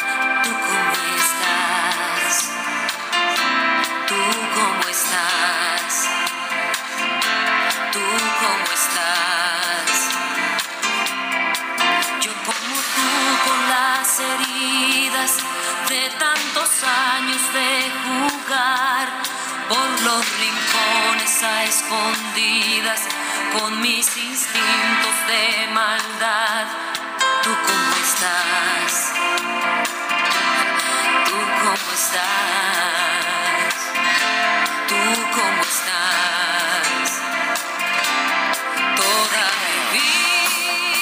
Estamos escuchando a Yuri el día de su cumpleaños. Esta maravillosa jarocha está cumpliendo 59 años. La verdad yo la quiero mucho. Qué vozarrón tiene, qué bárbara. voz, una gran sensibilidad. Y es súper divertida, muy Eso amena, también. muy agradable. Oye, pues eh, los eh, mensajes esta mañana dice Amy Shehoa, feliz día de Reyes a Sergio y Lupita y su maravilloso equipo. Quiero agradecerle a Sergio su paciencia para responder a mis preguntas y a mi querida Lupita su interés en sus seguidores en redes sociales. Espero que los Reyes Magos les hayan traído todo lo que les pidieron. Nada, no nos trajeron Uy, nada de Amy, nada. Nos trataron re mal. No No, para Pero prometemos portarlos mejor. Eh, que disfruten todos la rosca con chocolate. Saludos cariñosos.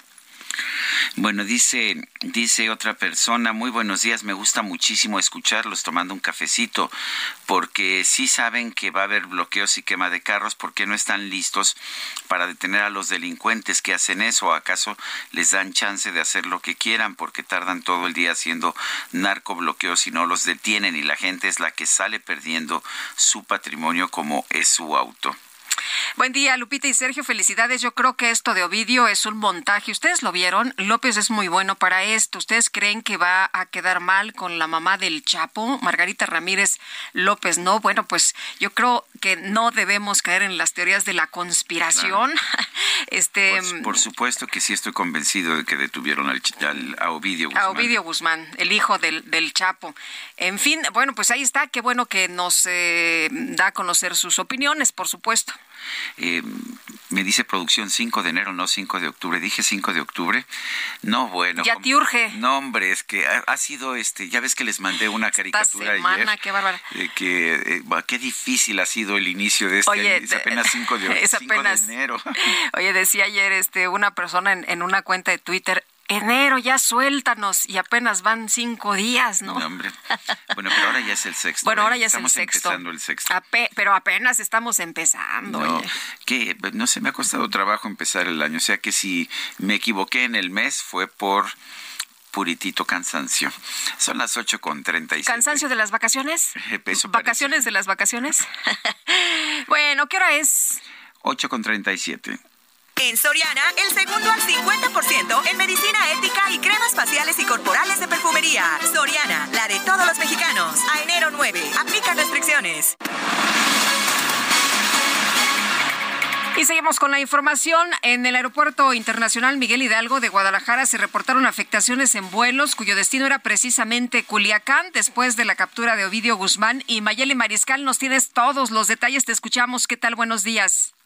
Muy buenos días, buenos días también a todo el auditorio. Pues de acuerdo con información del Grupo Aeroportuario y del Pacífico, el GAP, hasta el corte de la una de la tarde del día de ayer se reportaban cinco afectaciones en vuelos comerciales con destino a Culiacán. Dos fueron salidas, tres fueron llegadas, pero además el aeropuerto de Guadalajara funcionó como terminal, terminal alterna, esto para poder recibir a los vuelos que estaban programados para llegar a algún destino en Sinaloa a las 11.10 de la mañana eh, llegó un vuelo procedente de Cancún y posteriormente pues eh, tuvo que retornar a Cancún al estar cerrados los aeropuertos en Sinaloa. Además, el aeropuerto de Los Mochis, que también es operado por el GAP, recibió la nota de cierre de aeropuerto, esto por las autoridades, y eh, pues se cerró a las 10:42 hasta las 21 horas de ayer y sin embargo todavía el día de hoy se sabe que continúa eh, sin operaciones y el total de afectaciones en este aeropuerto de Los Mochis eh, consistió en cinco salidas, cinco llegadas a los destinos de La Paz, Chihuahua, Ciudad de México, Cabo San Lucas y Tijuana. Esa es la información. Muy bien, Mayeli, muy buenos días. Gracias por los detalles y bueno, pues ahí los impactos que hubo también en otras entidades. El secretario de Seguridad Pública de Durango, Oscar Galván Villarreal, anunció un operativo de blindaje del Estado para evitar el fenómeno cucaracha y que se traslade la violencia a la entidad. Ignacio Mendívil, adelante. ¿Qué tal? Muy buenos días. Y efectivamente, bueno, pues un destacamento importante de efectivos de la Policía Estatal como de la Fiscalía fueron trasladados a los municipios colindantes con el estado de Sinaloa, que es Tamazula, Otaes, Canelas, Santiago Papasclaro, Pueblo Nuevo, El Mezquital, eh, que son los municipios del estado de Durango, que son de la zona serrana, que muchos de estos son del Triángulo Dorado, para evitar que haya, pues, que se vengan gente de Sinaloa para esconderse o para hacer alguna eh, movilización.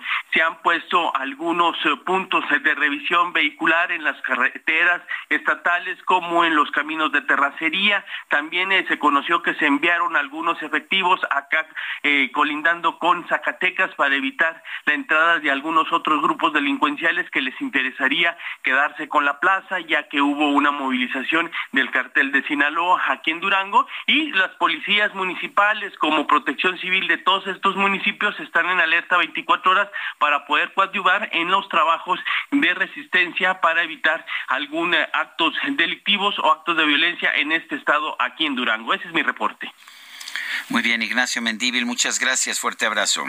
Igualmente, estamos pendientes. Bueno, y ayer eh, mucha preocupación porque hombres armados atacaron a balazos un avión comercial de Aeroméxico en el aeropuerto de Culiacán, Sinaloa. Vamos a platicar con Humberto Gual Ángeles, secretario de la Asociación Sindical de Pilotos Aviadores de México. Humberto, ¿cómo te va? Qué gusto saludarte. Buen día. Muy buenos días, Lupita, Sergio, un fuerte abrazo, eh, muchas felicidades en este inicio de año que empezó con un temas de inseguridad nunca antes vistos en México. ¿eh? Efectivamente, oye. ¿Y, cómo, cómo recibieron ustedes la, la, información? Cuéntanos qué fue lo que pasó. La empresa después dio a conocer que efectivamente había recibido un impacto este avión que no había despegado, pero que no había personas heridas. Cuéntanos. Efectivamente, el vuelo 165 que salía de Culiacán, cubría la ruta de Culiacán a México eh, a las 8.29 de la mañana, inicia el remolque eh, para, para salir del de la ciudad. Eh, cuando iba rodando antes de tomar la pista para su carrera de despegue, el piloto empiezan a escuchar específicamente que hay bastantes disparos y enfrentamientos afuera y la misma torre de control, como podrán escuchar algunas comunicaciones, lo, reporta él inicia, tiene una fuga de una indicación en los sistemas del avión de una fuga de hidráulico y se dan cuenta de que tienen alguna situación de ese tipo. Los ellos avisan a los pasajeros que tienen que eh, pues, resguardarse, como han visto algunos videos, se tiran al suelo, regresan a la plataforma. Gracias a Dios no hay ningún herido. Pero yo... El, resguardo de los pasajeros es porque lo pide el piloto, no porque se hayan oído disparos. Eh, no, evidentemente porque se dieron cuenta y el mismo piloto, la sobrecargos, la tripulación eh, les, les dice eh, a través de un sistema de, de, voz, les dice que, que, está pasando esa situación y bueno, en, ese momento, los, como han visto los videos, los pasajeros se tiran al suelo. Pero fíjate, mi querido Sergio, lo digo con todo respeto y con toda honestidad, ese no es el problema, el problema es cómo pasó. Esa es la cuestión. En ningún país del mundo nos ha tocado esta situación y ya que la delincuencia organizada se meta con la aviación civil, yo he sido muy prudente en no mencionar una palabra que nos mete en un problema y como país muy muy complicado, pero ya se estamos hablando del anexo 17, actos de interferencia ilícita y terrorismo, ¿eh? Oye, Humberto, eh, justamente se hablaba de terrorismo el día de ayer en algunos eh, mensajes que vi. Em, es eh, ¿cómo, ¿Cómo operan los protocolos de seguridad en los aeropuertos? O sea, cuál, sabemos que a veces es muy difícil entrar, pero para estos sujetos armados no fue difícil. Mira, qué buena pregunta este, haces, Lupita, porque el anexo 17 de la OES lo dice muy claramente, que cuáles son los actos de interferencia ilícita, a qué se refiere, y una de ellas es que grupos armados o grupos ajenos eh, eh, lleguen con armas, eh, accedan a, con armas a las cercanías de los aeropuertos e inclusive dañen alguna, alguna, alguna aeronave civil. Ese es el tema, civil. Y, vuelvo a lo mismo, ¿quiénes integran el Comité Nacional de Seguridad? Lo que integra desde la Secretaría de Gobernación, la Secretaría de Relaciones eh, Exteriores, Secretaría de Comunicaciones, Secretaría de Marina, Secretaría de Defensa, pues yo creo que es momento de verificar cuáles son los protocolos. Recordemos algo importante, que México se encuentra degradado por ciertos anexos que tienen de OASI, pero nunca habían considerado el 17 que hoy viene a la luz, sale algo así tremendo que estamos, la, la, seguridad aeroportuaria se vio completamente vulnerada, ¿verdad? Eh, hay que tener mucho cuidado, ¿eh? Yo creo que es momento, y vuelvo a hacer una reflexión, más que crítica, es reflexión.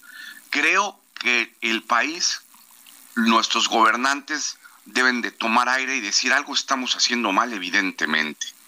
Creo que es el momento que recapitulen, que reconsideren la posición de las Fuerzas Armadas. Las Fuerzas Armadas no son para estar construyendo aeropuertos, trenes, bancos. Las Fuerzas Armadas es para estar cuidando la seguridad interior de los mexicanos. Creo que deben de, reconsiderar el actuar que están llevando.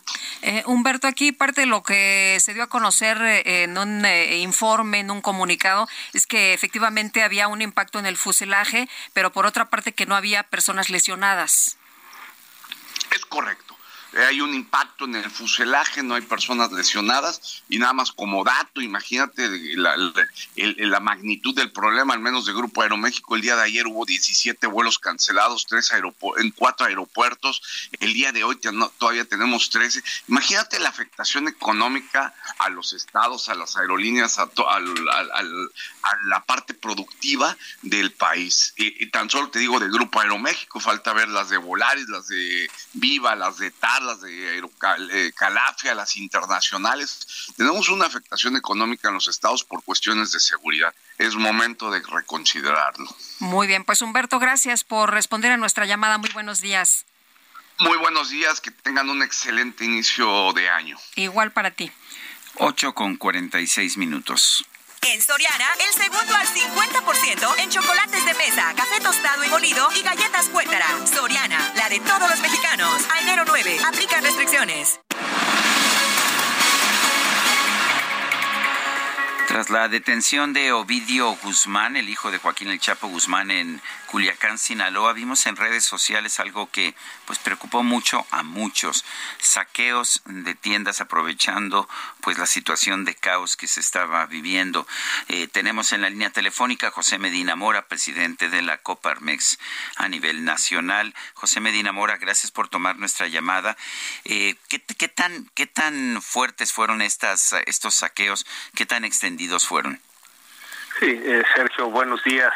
Eh, bueno, en primera instancia, primero reconocer la actuación del Ejército y la Guardia Nacional en este operativo y desde luego lamentar eh, los bloqueos que hubo, eh, vehículos detenidos que fueron incendiados, establecimientos comerciales, que paralizó a la ciudad, primero de, de, Culiacán, pero también en otras ciudades del estado de Sinaloa y desde luego estos saqueos que provinieron vienen después de que pues eh, se pide a la población quedarse en sus hogares, no salir precisamente por el riesgo que esto implica y que bueno se generan estos eh, saqueos.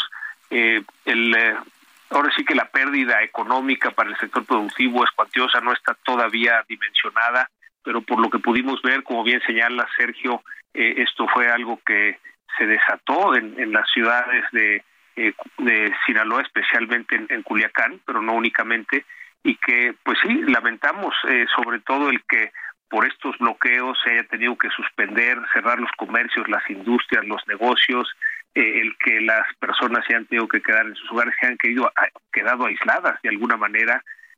todavía estamos en el proceso de cuantificar estos estas pérdidas materiales eh, y pues sí, es lamentable que esto suceda. Eh, sin embargo, pues consideramos, Sergio, que pues como mandata la Constitución es el Estado el que tiene que utilizar la fuerza, eh, establecer las leyes y los impuestos.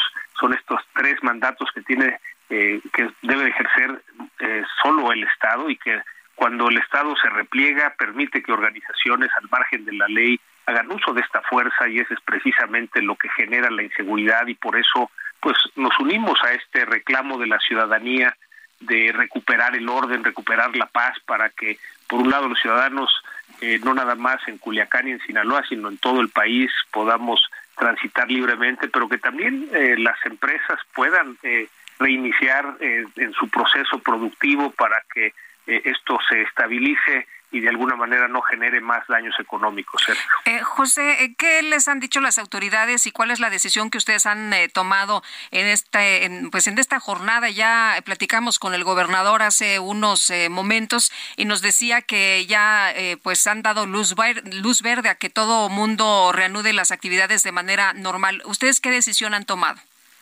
Sí, de alguna manera esto coincide con la postura, desde luego, que siguiendo eh, esta información de las autoridades de reiniciar las actividades, sin embargo hacerlo con mucha prudencia, estar muy atentos a lo que pudiera haber de cambio eh, precisamente por una situación que fue pues muy impresionante el día de ayer, todos lo vimos en, en videos, en fotografías, los eh, testimonios de, los ciudadanos, de las eh, empresas en el estado de Sinaloa, pues son impactantes, el cómo se sintieron desprotegidos, eh, aislados y por eso pues eh, la señal sí es tenemos que reactivar eh, nuestra vida diaria no podemos quedarnos encerrados le pedimos desde luego a las autoridades que se coordinen las fuerzas estatales federales y municipales para garantizar esta seguridad en la reanudación de actividades pero desde luego actuar con mucha prudencia estar muy atentos para cualquier eventualidad que pudiera pasar Lupita. ¿Qué tanto daño le hace a, la economía, a las empresas, el crimen organizado, esta incertidumbre que a veces eh, estamos viendo? Por ejemplo, esto por supuesto que le hizo mucho daño a la economía de Culiacán el día de ayer, pero eh, todos los reportes que tenemos de, cobros de derechos de piso eh, son muy inquietantes. se cobran además a los pequeños negocios que no necesariamente tienen mucho dinero para repartir. Sí, eh, de alguna manera tenemos en, en eh, Data Coparmex una encuesta que hacemos a las empresas socios de Coparmex, más de 36 mil empresas en todo el país. Y bueno, el último dato eh, de esta encuesta revela que una de cada dos empresas eh, socias de Coparmex ha sido víctima de un delito en los últimos 12 meses, empezando por robo de mercancías, eh, en segunda instancia el robo de vehículos y en tercera instancia esto que menciona Sergio, el, la extorsión que incluye el cobro de piso. Esto desde luego que daña la economía, impide que se dé más inversión, hay pérdidas en la operación de los negocios, pero sobre todo eh, la incertidumbre que genera para poder atraer inversión. Y este es un elemento, Sergio, que bueno, el año pasado en las visitas que hicimos a organismos empresariales en Estados Unidos, en, en Washington, en Houston, en Los Ángeles, en Nueva York, eh, la constante es la misma, hay incertidumbre con respecto a esta creciente inseguridad en donde pues algunas de estas eh, empresas nos han dicho que en caso de invertir en México lo harían en la frontera para lidiar solamente con la inseguridad en la última milla, sin embargo con los eh, eh, eventos que tuvimos los primeros días de, de este año en Ciudad Juárez, pues ya no necesariamente eh, esto eh, resuelve el problema de la creciente inseguridad. Entonces, sí hay una afectación directa en la incertidumbre para poder atraer más inversiones a nuestro país que nos permitirían reactivar la economía, que recordemos, Sergio, eh, somos el único país de América Latina que no ha recuperado el nivel de la economía previo a la pandemia, y será hasta este año cuando lo hagamos, y precisamente estamos dejando pasar estas oportunidades de que lleguen estas inversiones al país. Pues yo quiero agradecerte, José Medina Mora, el haber conversado con nosotros esta mañana. Con mucho gusto, Sergio Lupita, y muy feliz año para ustedes, todo su equipo y su audiencia. Gracias, muy buenos días igualmente. Bueno, el presidente López Obrador rechazó las interpretaciones de que la captura de Ovidio Guzmán sea una entrega a Joe Biden y al gobierno de los Estados Unidos. Vamos a escuchar. Acerca de las interpretaciones, pues eh, hay muchas, las repensamos, desde luego no las compartimos, porque nosotros actuamos con autonomía. Eh, yo les voy a poner como antecedente que en dos momentos difíciles, siendo presidente Donald Trump, me habló para ofrecernos apoyos. Bueno, pues ahí parte de lo que ha dicho el presidente de la República esta mañana que comenta, pues se actuó con autonomía. La decisión de capturar a Ovidio Guzmán se tomó con autonomía e independencia, sin intervención de dependencias de los Estados Unidos. Son las ocho con cincuenta y cuatro minutos. Vamos a una pausa y regresamos.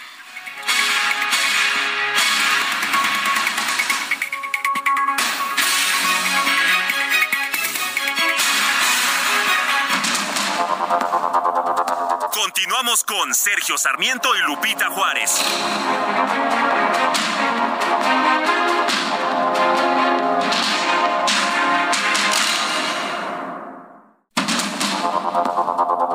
Continuamos con Sergio Sarmiento y Lupita Juárez por el Heraldo Radio.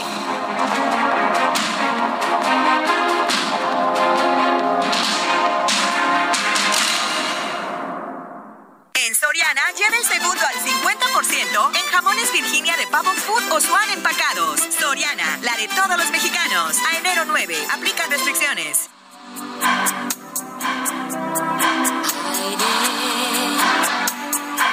En esta linda tarde de verano, tu recuerdo es una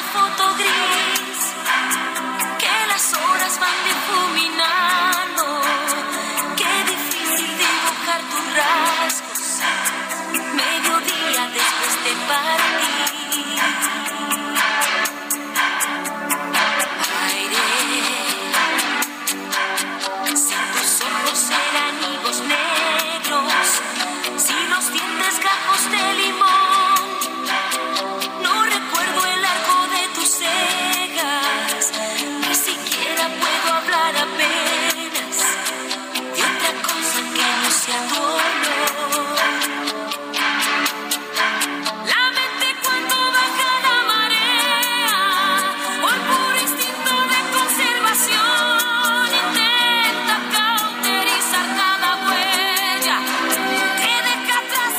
se llama Aire, una de las clásicas de Yuri en el día de su cumpleaños. Me gusta mucho esta canción. Ya te vi cantando. ¿Qué tal? No le, no le hago competencia a Yuri. ¿eh? Pero el sentimiento es lo que cuenta. Eso dicen. Bueno, nos dice una persona del auditorio, pues llámenme paranoico, pero yo tampoco le avisaría al gobernador que pudiera estar coludido con el narco. Dice otra persona, soy Roberto Méndez. Este es mi comentario. En situaciones como la que ocurrió ayer en Culiacán no hay casualidades. El gobierno de Estados Unidos presionó al gobierno mexicano para que ya fuera detenido Ovidio y como siempre las autoridades mexicanas solo dan a conocer la versión que a ellos les conviene. No nos engañemos, nunca sabremos qué compromiso ya hizo el gobierno de México con el de Estados Unidos. La reunión que tendrán los presidentes será solo protocolaria pues yo opino que no que, no se le detuvo porque venía Biden. Lo mismo opina Alejandro Ope y pues me parece que quienes le damos seguimiento a las cuestiones de seguridad en ese sentido pues estamos más o menos de acuerdo. Y bueno, ayer ya explicaba el secretario de la Defensa que había trabajo de inteligencia desde hace seis meses justamente en esta zona, que era una zona donde pues operaba, donde se movía este sujeto. Saludos Sergio Lupita, soy su radio escucha consentido Jesús Díaz de Azcapotzalco. Feliz día de Reyes y también día de la enfermera, del enfermero. Ah, pues felicidades, felicidades a las enfermeras y a los enfermeros. Un abrazo y apapacho a todos esos ángeles que nos procuran en nuestros momentos más vulnerables, es verdad. ¿Y qué zapatote puso Biden? Vean el regalote que le preparó su pejerrey mago y en correspondencia promoción al aeródromo presidencial. Son las nueve de la mañana con tres minutos. Vamos a un resumen de la información más importante. En Soriana, lleva el segundo al 50% en six packs de yogurts bebibles y flanes refrigerados. Soriana, la de todos los mexicanos. A enero 9, aplica restricciones. El secretario de la Defensa Nacional, Luis Crescencio Sandoval, informó que el operativo para detener a Ovidio Guzmán en Culiacán dejó un saldo de 10 militares muertos, así como 19 presuntos criminales también fallecidos. 10 militares, haciendo énfasis de sus valores militares y su determinación como soldados de la patria, lamentablemente perdieron la vida en el cumplimiento de su deber, en aras de garantizar la seguridad de la ciudadanía y del pueblo sinaloense. El Estado mexicano brindará todo el apoyo a los deudas, a los deudos, realizando los honores fúnebres de conformidad a lo establecido en el ceremonial militar. 35 militares se encuentran lesionados por arma de fuego, a quienes se les está brindando la atención médica en instalaciones hospitalarias. Bueno, y por su parte el presidente López Obrador expresó sus condolencias por todas las personas que perdieron la vida durante las acciones para detener al hijo de Joaquín el Chapo Guzmán. Lamentamos mucho la pérdida de vidas, desde luego de quienes eh, perdieron la vida en el cumplimiento de su deber, soldados y eh, miembros de la Guardia. Y también lamentamos todas las pérdidas de eh, vidas de los seres humanos que el día de ayer participaron en estos enfrentamientos.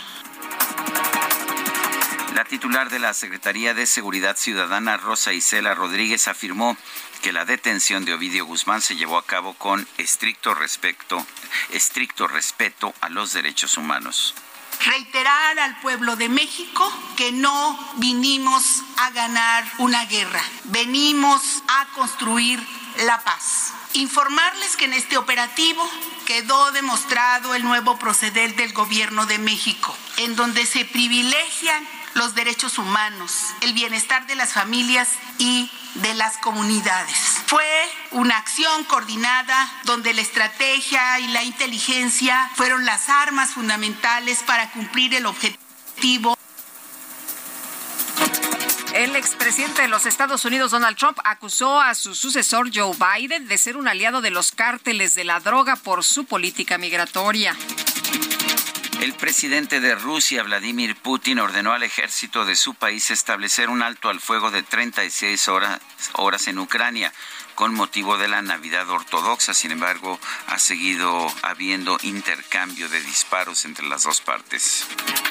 Y a través de Twitter, el asesor presidencial ucraniano, Mijailo Podolyak, señaló que Rusia debe abandonar los territorios ocupados y solo entonces tendrá una tregua temporal. Estos celos me hacen daño, me enloquecen. Jamás aprenderé a vivir sin ti. Lo peor es que muy tarde comprendí, sí, sí. Bueno, ya saben cómo son esos celos. Una mexicana identificada en TikTok como Moreno de Dos, se volvió viral en redes sociales por grabar un video para exponer una supuesta infidelidad de su esposo. Encontró entre sus cosas, dijo, una prueba de embarazo. Sin embargo, fue ella la que terminó siendo expuesta por celosa, ya que no era una prueba de embarazo, sino un termómetro. Miré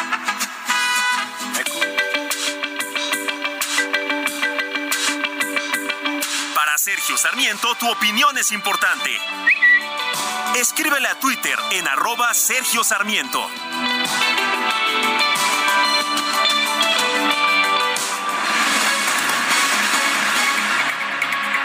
Con nosotros vía telefónica Mike Vigil, ex jefe de operaciones internacionales de la DEA, quien saludamos con mucho gusto. Mike, eh, preguntarte cómo viste el operativo que se realizó para detener a Ovidio Guzmán, hijo del Chapo, pero también qué piensas de esto que se ha mencionado, que pues es una coincidencia, que qué casualidad que esto se da previo a la visita del presidente de los Estados Unidos, Joe Biden. Bueno, para mí el operativo que se llevó a cabo en la captura de Ovidio Guzmán fue bien ejecutada por la Guardia Nacional y el Ejército, al contrario de lo que sucedió en 2019 cuando capturaron por primera vez a Ovidio y luego lo tuvieron que soltar. Entonces, ah, para mí esto fue un éxito para la justicia mexicana.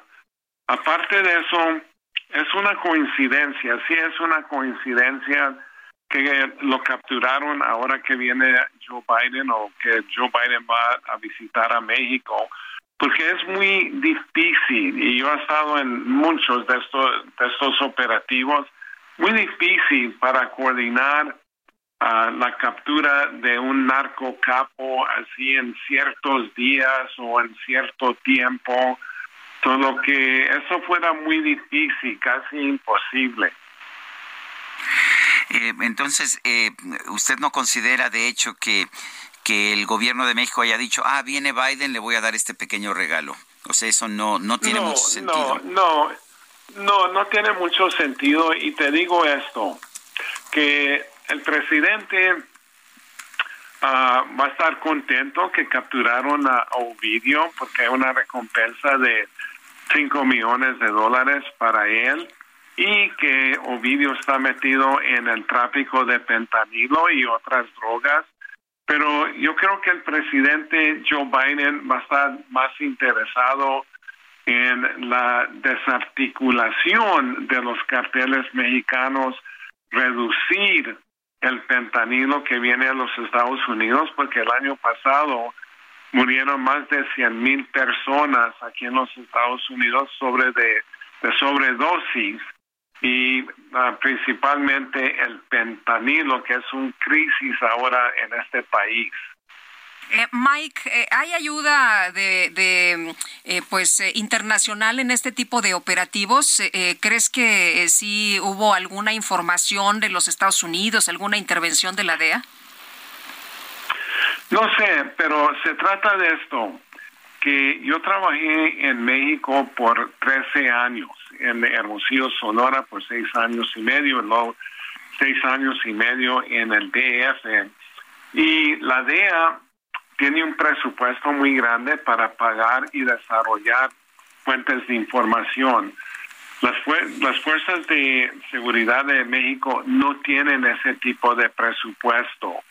Entonces, normalmente ah, viene casi, eh, bueno, en, la mayor parte de los operativos, la información viene de la DEA, pero no sé si fue esa situación en este caso, pero la cosa importante no es de dónde vino la información, sino la captura y el crédito va al, al, al, ejército y a la y a la Guardia Nacional que, que ejecutaron el operativo.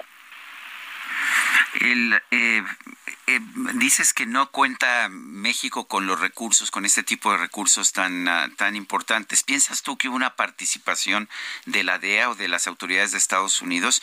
El gobierno de México dice que no ha permitido la participación de la DEA en operativos desde hace tiempo, pero ¿qué, qué opinas tú?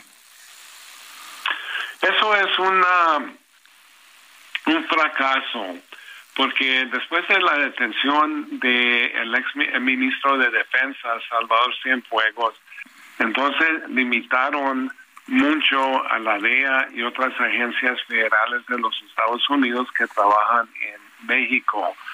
Y para mí eso daña los esfuerzos contra el narcotráfico, uh, solo que yo espero que se vayan mejorando ah, esta situación, pero no creo que va a suceder durante el sexenio del de, presidente López Obrador. Entonces, uh, vamos a tener que esperar hasta que llegue un nuevo presidente, pero esta política de abrazos y no balazos en realidad no está funcionando la detención de Rafael Caro Quintero era importante para nosotros porque estuvo involucrado en el, asesinato de nuestro agente Kiki Camarena. La captura de Ovidio también para mí fue un éxito, pero mm, una captura aquí y otra no va a mermar la violencia en México ni la importación de, drogas aquí a los Estados Unidos. Entonces eh, se necesita una estrategia, una estrategia amplia, porque los carteles, cuando los golpeas, ah, de inmediato cambian estrategia y muchas veces lo hacen más rápido que los gobiernos. Entonces ah, hay que analizar, evaluar la, la estrategia y desarrollar una nueva que es comprensible, solo que ah, se necesita de hacer muchas cosas y aparte de eso, ojalá, y yo sé que Marcelo Ebrard dijo que no iban a extraditar a, a Ovidio rápidamente y eso también para mí es preocupante, pero yo respeto los procesos mexicanos, pero Ah, me preocupa que si se queda vídeo ahí, ah, ah, va a tener acceso a la infraestructura del cartel de Sinaloa, donde pueden rescatarlo o pueden em, empezar a, amenazar o a matar personas. para ¿tú, ¿Tú lo que crees es que debería de ser de manera inmediata esta extradición? para mí, lo más rápido posible no necesariamente de inmediato, pero mira, eh, ustedes se enteraron de, de la de la, la, situación en la cárcel ahí en Juárez, donde atacaron personas armadas, carros blindados y se fugaron como 30 personas, mataron a 30 guardias y luego el escape de Chapo Guzmán de Puente Grande, el escape de eh, y también de Altiplano que son las dos eh, prisiones eh, de más alta seguridad, porque adentro de las prisiones hay mucha corrupción, no hay suficientes guardias. Y luego la, la, guardia, los, guardianes que están ahí no son capacitados, entonces eso es demasiado preocupante. Muy bien, pues Mike Vigil, ex jefe de operaciones internacionales de la DEA, gracias por conversar con nosotros esta mañana. Muy buenos días. Sí, sí, adelante. Me permite, adelante. Me permite, mira, escuché que, que estaba diciendo Donald Trump que, que Biden era aliado de los narcos. Sí. Este, el, criminal, el, Trump ha sido un presidente criminal, asociado con criminales actividades criminales y luego tienen los cojones de acusar al presidente Biden y todo lo que sale de su boca es, es mentira. Muy bien, pues tomamos nota, Mike. Muchas gracias por platicar con nosotros esta mañana. Buenos días, un abrazo. Gracias a ustedes, papá, un abrazo. Son las nueve de la mañana con 17 minutos. En Soriana, el segundo al 50% en chocolates de mesa, café tostado y molido y galletas cuétara. Soriana, la de todos los mexicanos. A enero 9, aplica restricciones. El Químico Guerra. Con Sergio Sarmiento y Lupita Juárez. Químico Guerra, ¿qué nos tienes esta mañana? Adelante. No voy a hablar de Ovidio, hay otras cosas también muy interesantes. Sergio Lupita, ¿les gusta el queso a ambos? Un montón. A mí me fascina. ¿Verdad que es una de Puede las ser cosas fresco, añejo, enchilado, del que tú me pongas enfrente, ese mero me encanta. Hay más de mil variedades de queso en el mundo actualmente. ¿Y eh, qué es lo que hace que algunos quesos, como el parmesano, por ejemplo, eh, sepan afrutados, otros como el camembert, eh, como enmohecidos? ¿Qué es realmente esto? Bueno, pues esto había sido un misterio hasta ahora. Ahora investigadores de la Universidad de Tokio, liderados por el doctor Morio Ishikawa, publican en la revista arbitrada Microbiology Spectrum un trabajo basado en el análisis genético, la cromatografía de gases y la espectrometría, espectrometría de masas para ligar moléculas específicas del sabor con tipos específicos de bacterias en la superficie de quesos madurados eh, moho hechos a partir de leche pasteurizada tanto en Japón como en Francia. Hay que pensar que todos los quesos vienen pues de leche, no leche pasteurizada. ¿Y por qué unos tienen ese sabor? ¿Por qué otros? Bueno, primero porque se les inoculan iniciar a los buenos quesos, se les inoculan ciertas bacterias para que den ciertos sabores. Por ejemplo, eh, la gente nunca se ha preguntado por qué el queso gruyère tiene adentro los agujeros, ¿no? Es un queso lleno de agujeros. Bueno, esos agujeros son burbujas de gas que produjeron las bacterias al fermentar dióxido de carbono, este gas, y entonces las burbujas quedaron y luego quedan como eh, los agujeros del queso gruyère. Eh, con este nuevo estudio se Lupita para demostrar que cada bacteria sospechosa era responsable de producir la molécula de sabor al que se le había relacionado, el equipo del doctor Ishikawa descargó cada tipo de microbio sobre la superficie de las muestras de queso no maduro normal, ¿no? Los investigadores observaron entonces cómo los compuestos de sabor cambiaban durante 21 días. En forma notable, las pseudo, pseudoalteromonas, tipo de bacterias marinas encontrado en, fíjense, bacterias marinas encontradas en varios quesos produjeron el mayor número de sabores. Estos microbios produjeron ésteres, cetonas, compuestos de azufre, conocidos por impartir sabores afrutados, enmohecidos, el sabor a ajo en el queso. Ishikawa y sus colegas compararon este añejamiento de bacterias no iniciales, o sea, no las bacterias que se le ponen al inicio de la fermentación, sino las que le van cayendo al queso o se le ponen después cuando ya está eh, formado el queso, y lo comparan a una orquesta, lo estoy citando. Percibimos los tonos tocados por la orquesta del queso como una armonía, pero no sabemos qué instrumentos toca cada una.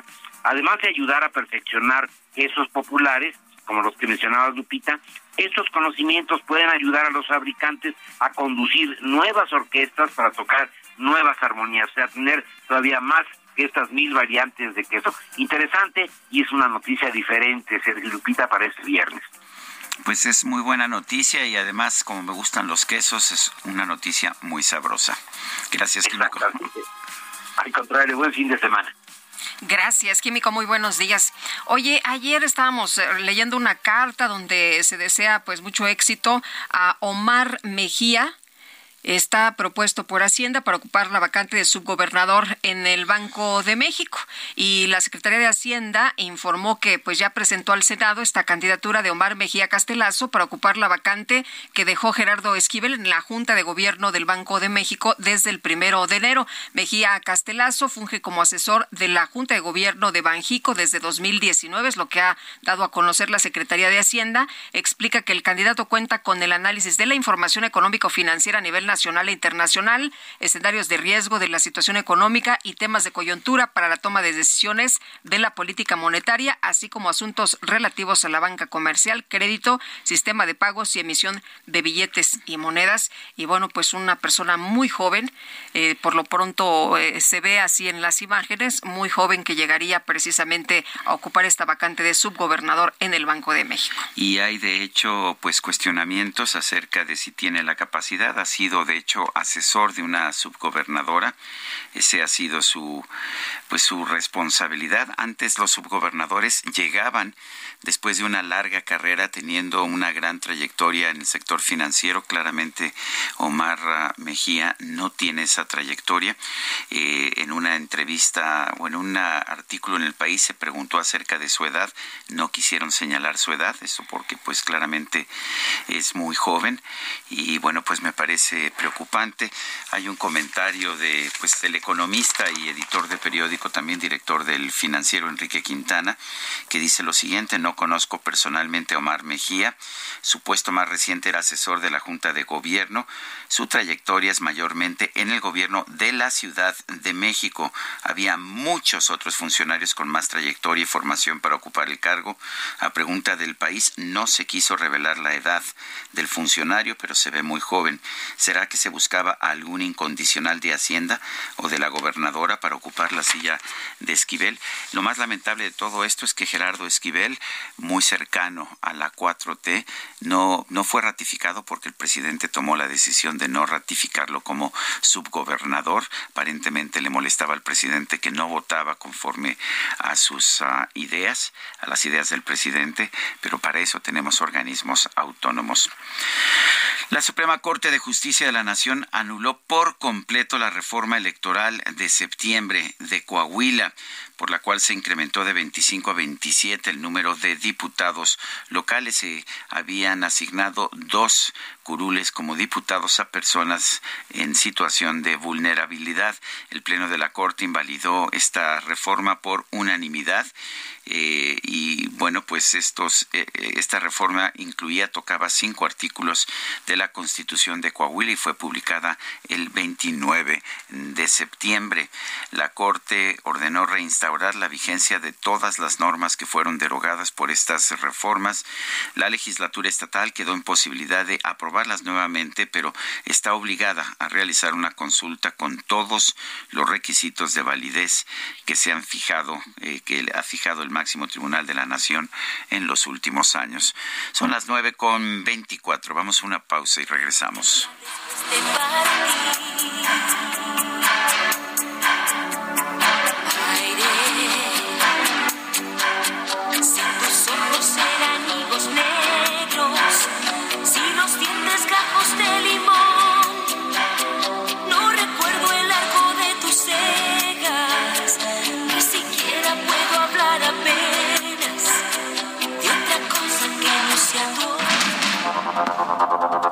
Continuamos con Sergio Sarmiento y Lupita Juárez.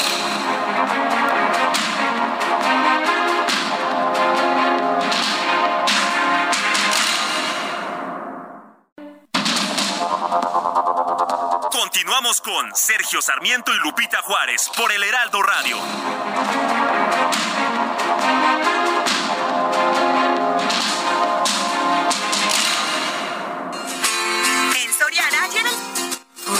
Más o menos así.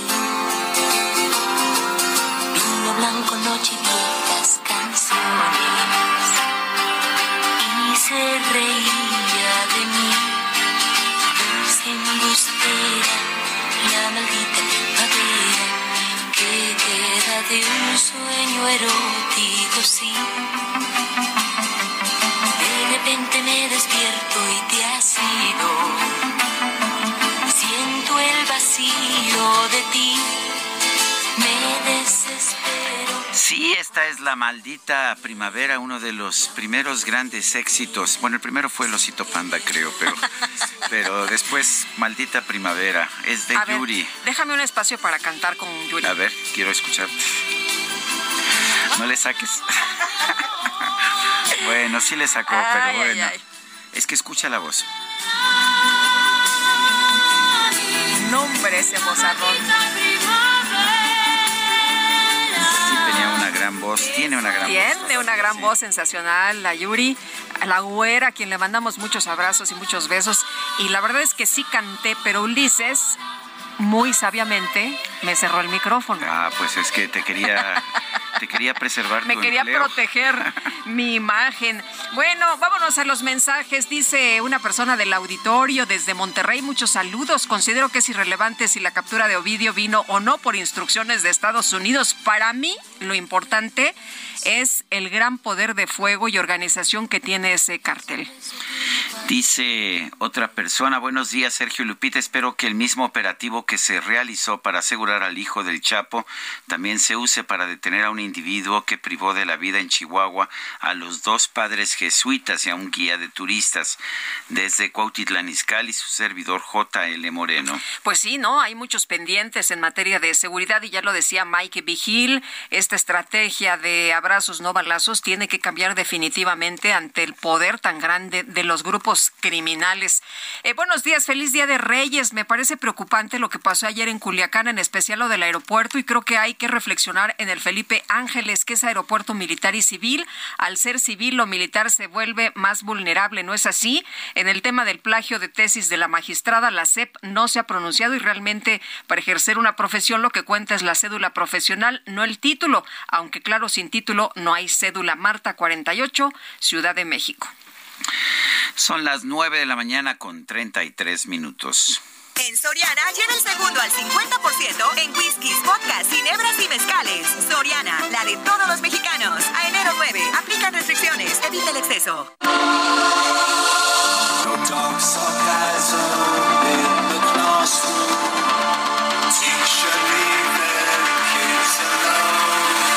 La micro deportiva.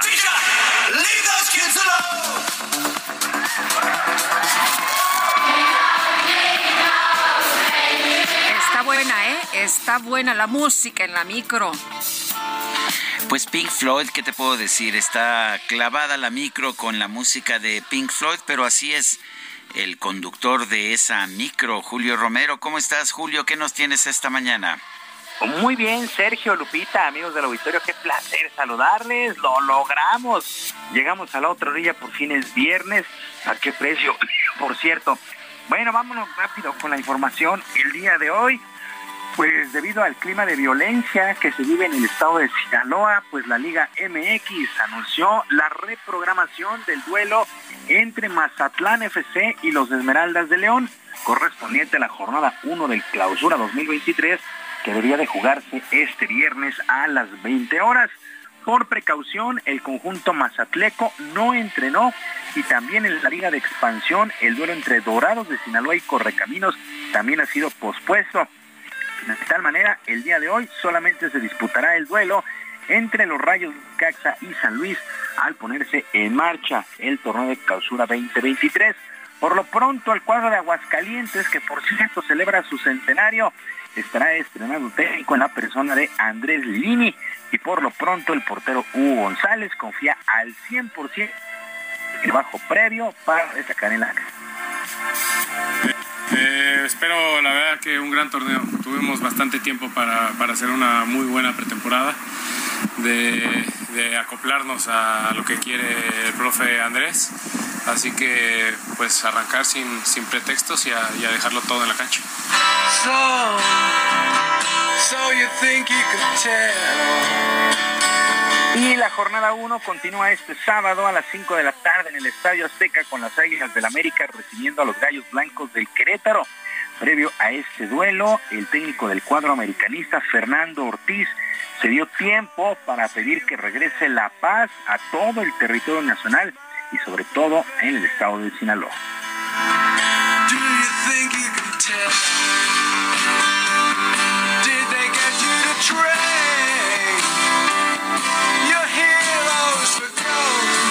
Es un tema delicado dar una opinión si no sé con respecto a lo que ha sucedido, pero que pague el fútbol es una lástima. El fútbol es la pasión a nivel nacional.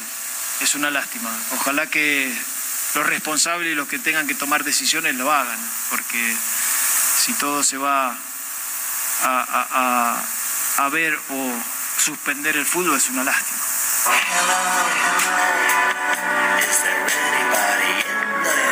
Definitivamente sí, es una lástima. También para este sábado el Atlas estará enfrentando al Toluca a las 7 de la noche y para las 9 Monterrey contra Chivas. Para el domingo a las 12 horas en Ciudad Universitaria los Pumas de la universidad se medirán al equipo de Juárez. El atacante de Pumas, Gustavo del Petre, no se adelanta a dar un pronóstico de lo que será este equipo de Pumas en la campaña y más ahora que están estrenando técnico en la persona de Rafael Puente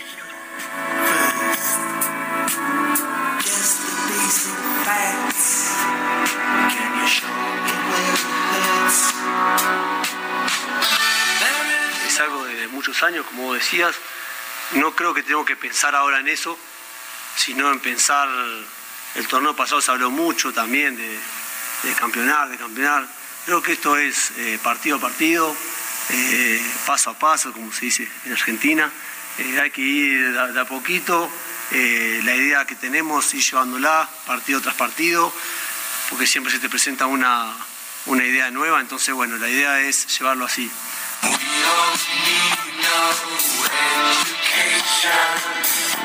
Pumas Juárez a las 12, el domingo, también el domingo a las 7, Santos contra Tigres, y a las 9 con 10 minutos, Cholos ante Cruz Azul y Pachuca se estarán midiendo al Puebla. Es la jornada 1 del torneo de clausura. Después de la euforia mundialista, pues regresamos a la triste realidad de la liga local. En otras cosas, aunque todavía está en estado crítico el safety de los Bills de Buffalo, Damar Hamlin, continúa evolucionando de manera favorable y se informa que no presenta daño neurológico, por lo menos así lo informaron los médicos que la atienden en el hospital donde sigue en cuidados intensivos. El jugador de 24 años de edad recobró la conciencia y por medio de un papel preguntó el resultado del duelo entre Búfalo y los bengalíes de Cincinnati del pasado lunes. A corresponsable Timothy Pritz contestó, sí Damar, ganaste, has ganado el juego de la vida. También se agregó que ha logrado tomar de la mano a sus familiares más cercanos. En lo deportivo, la oficina de la NFL ya canceló de manera oficial el compromiso y visualiza distintos escenarios rumbo a los playoffs como una sede neutral para la final de la conferencia americana o incluso hasta un volado para definir la sede en caso de que Buffalo o Cincinnati lleguen lejos en los playoffs. Asimismo, se apegarán al porcentaje de ganados y perdidos de ambos equipos con relación a los otros clasificados para determinar las posiciones. Todo dependerá de los resultados de la semana 18 y última de la campaña regular este fin de semana. Así es que canceló el Búfalo contra Cincinnati el lunes a la semana 17 después de lo acontecido con Damar Hamlin. Y de nueva cuenta el tenista serbio Novak Djokovic, ex número uno del mundo, podría perderse el abierto de los Estados Unidos, cuarto Grand Slam de la campaña, toda vez que este país mantuvo su postura de que para ingresar se debe tener la vacuna contra COVID-19. El jugador ofreció una conferencia de prensa luego de avanzar a los cuartos de de torneo de Adelaide allá en Australia, donde señaló, no tengo más remedio que perderme los torneos de Estados Unidos este año. Lo que sí podrá disputar es el primer torneo grande este año, que es precisamente allá en Australia. Así que continúa la postura de Novak Djokovic de no vacunarse, pero Estados Unidos también en su postura de que se tiene que tener pues el registro de vacunación para poder ingresar. Sergio Lupita, amigos del auditorio, la información deportiva este viernes. Les recuerdo nuestras vías de comunicación. En Twitter estoy en arroba jromerohb, en arroba jromerohb, además de nuestro canal de YouTube, Barrio Deportivo, Barrio Deportivo en YouTube, de lunes a viernes a las 7 de la noche. Que sea un extraordinario fin de semana para todos y que por supuesto sus equipos ganen. Muchas gracias, Julio Romero. Buen fin de semana para todos. Buenos días y vámonos a las calles con Alan Rodríguez que me cuenta que sí se portó muy bien y que a él sí le trajeron regalito los reyes, ¿eh? Alan, ¿cómo te va? Buenos días. Es correcto, Sergio Lupita, muy buenos días. Como lo mencionas, nos trajeron muy buenos regalos los Reyes Magos y nos trajeron una fuerte fuga de agua no me esto digas. en la colonia San Miguel Chapultepec. Afortunadamente ya se encuentran uniendo sus fuerzas la Brigada de Servicios Urbanos de la Alcaldía de Miguel Hidalgo, al igual que la Brigada de Detección y Reparación de Fugas de Agua del sistema de aguas de la Ciudad de México. Esto ocurre en el cruce de Gobernador Pelati y la calle de Juan Cano, muy cerca de la zona del Hospital Motel, afectando la circulación entre la zona de constituyentes hacia el circuito interior. Por este motivo, como alternativa de vialidad, tenemos la calle General Antonio León, tanto para nuestros amigos automovilistas como ciclistas, ya que en esta vialidad se encuentra una ciclovía. Es el reporte que tenemos. Muy bien, muchas gracias por el reporte, Alan, y a disfrutar. Continuamos al 20, muy buen día. Felicidades a todos los pequeñines. Gracias, hasta luego. Son las 9.42. Un juez de control dictó prisión preventiva oficiosa en contra de tres jóvenes de la Federación de Estudiantes Universitarios de la Universidad de Guadalajara. Eh, luego de ser imputados por el delito de despojo de bienes inmuebles. Tenemos en la línea telefónica al rector general de la Universidad de Guadalajara, Ricardo Villanueva. Señor rector, buenos días, gracias por tomar nuestra llamada. Cuéntenos de las acusaciones en contra de estos jóvenes. Sí, Sergio Lupita, muchas gracias por permitirnos este espacio, por estar por este auditorio. Sí, lamentablemente eh, el, gobernador del estado decidió eh, eh, emprender desde hace tiempo ya un hostigamiento a tres de nuestros estudiantes, uno de ellos que fue el dirigente estudiantil del, de, que representó a los 320 mil estudiantes de la universidad, que se, hace tiempo se sumaron a la lucha de, de los vecinos de Huentitán, acá en Guadalajara, por un parque que el, que el Congreso del Estado le autorizó al Ayuntamiento de Guadalajara a comprar en los años 80 para que fuera parque. Eh, a partir de, esta decisión han entregado ese parque para construir departamentos y eh, un desarrollo inmobiliario que bueno los vecinos reclaman como un gran negocio que les está robando un parque. La, la, la Federación de Estudiantes Universitarios se sumó a esa lucha para defender el parque. Son 14 hectáreas que de manera irregular eh, la, empresa a la que se le entregaron no ha cumplido con nada de, de las contraprestaciones. Eh, son más de 800 millones de pesos en obras que ellos tendrían que hacer para la ciudad que no han hecho. Eh, eh, y bueno, pues los, eh, decidieron emprender una lucha para defender este parque los estudiantes. Y el día de ayer el gobernador pues instruye a los jueces, porque pues así no, no, lo han dicho mucha gente que está ahí en el Poder Judicial, para que le, los, los dejen detenidos. Le dictaron prisión preventiva oficiosa, algo que en este país ya se desapareció. Justo la Corte acaba de dar ese debate y hay una jurisprudencia que dice que ya debe ser justificada, no puede ser oficiosa. Pues ayer el juez no permitió la defensa de los estudiantes, no permitió que hablaran los abogados, les dictó la prisión preventiva oficiosa, eh, les inventaron que tenían armas eh, cuando cuando entraron al predio, cuando pues eran vecinos y estudiantes los que estuvieron 144 noches durmiendo en ese parque, o sea, jóvenes que decidieron dejar sus casas casi medio año para ir a defender un parque, durmieron en el parque 144 noches para defenderlo y un año y medio después de que los desalojaron con violencia, porque la policía los desalojó con violencia de ese parque, eh, dicen que hasta armas tenían. Pues si armas tenían, ¿por qué las policías que los detuvieron en ese momento y los desalojaron no presentaron las armas? Es la primera vez que veo que hacen un caldo de pollo sin pollo, o sea, los acusaron. O sea, ¿tú, tú lo que crees es que aquí hay una persecución del gobierno del Estado? Totalmente, no, no hay, no hay, es una persecución total del gobierno del Estado. El presidente de la Federación ha sido, fue muy crítico, es un dirigente estudiantil de muchos eh, ideales, de mucho empuje, fue muy crítico a muchos temas. A, a, a el, el, transporte público en Jalisco cuesta 9.50 pesos y a nadie le dan el cambio, se quedan con 50 centavos de cada pasaje. Eso es un millón de pesos al día que nadie se le está reportando. El presidente de la FEU eh, fue muy crítico ante este tema que a, lo, que, a, que a, los ciudadanos de Jalisco les están robando 50 centavos en cada pasaje del camión. Y eh, bueno, fue, fue un presidente que, que cabezó muchas luchas en contra del gobierno del Estado y en cuanto dejó la presidencia de la Organización Estudiantil, hoy el gobernador está emprendiendo eh, una, un hostigamiento que empezó desde hace más de dos meses. Hasta ayer que les están dictando eh, formal prisión a tres estudiantes sobresalientes, buenos estudiantes, que lo único que han hecho es defender causas justas y que ayer el Poder Judicial se entrega al gobernador para hacerle la, el trabajo sucio. Y ayer el juez cometió un delito, dictó una pre prisión preventiva oficiosa que en este país ya no se puede, la tiene que pedir el Ministerio Público, no la pidió, tiene que justificarse, no se justificó. Y bueno, es un juez polémico que, que tiene muchos casos eh, muy polémicos de liberación, eh, de casos eh, eh, de temas de género graves, ¿no? Tiene un conflicto de interés ya que su esposa es, fue síndico del municipio de Guadalajara. Bueno, un caso plagado de irregularidades, es de los casos más sucios que hemos vivido en la historia de Jalisco y lamentablemente ayer tres jóvenes y tres familias no durmieron tranquilas porque sus hijos pasaron la noche en el penal por defender un parque en Guadalajara. Y lo que usted dice, señor rector, es que esto es una persecución política del gobernador Enrique Alfaro.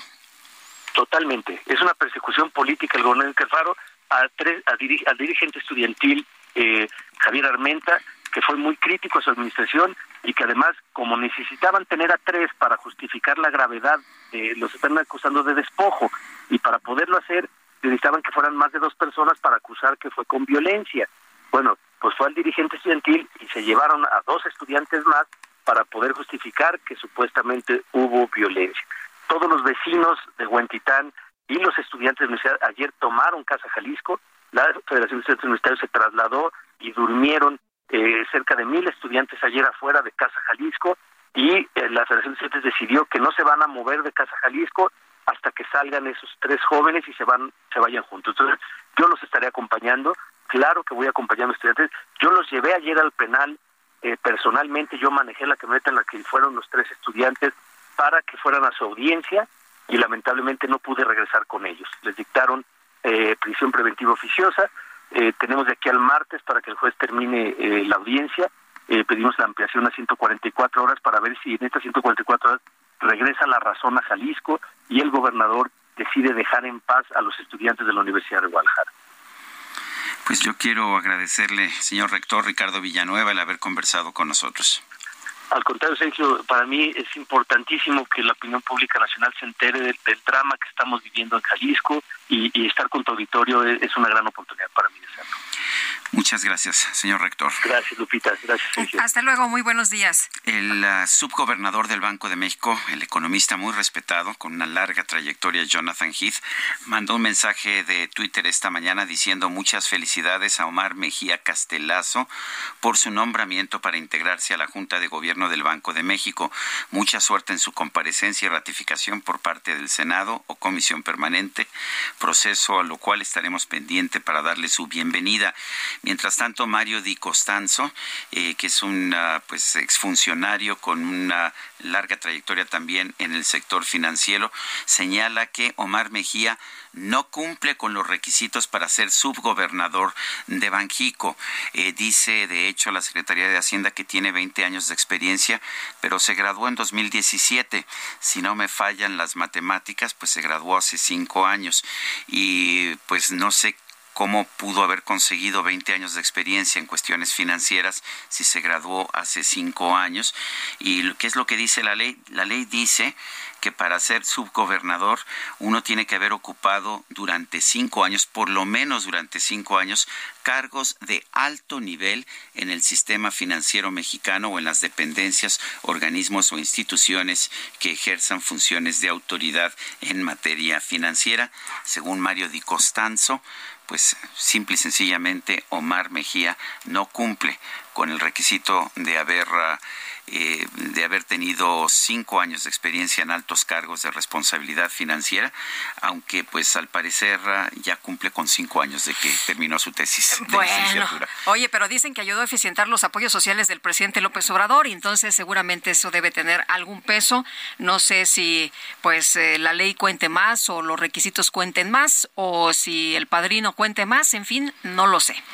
Son las nueve de la mañana con 50 minutos. El canciller Marcelo Ebrard informó que el próximo domingo el presidente López Obrador va a recibir a su homólogo de los Estados Unidos, Joe Biden, en el Aeropuerto Internacional Felipe Ángeles.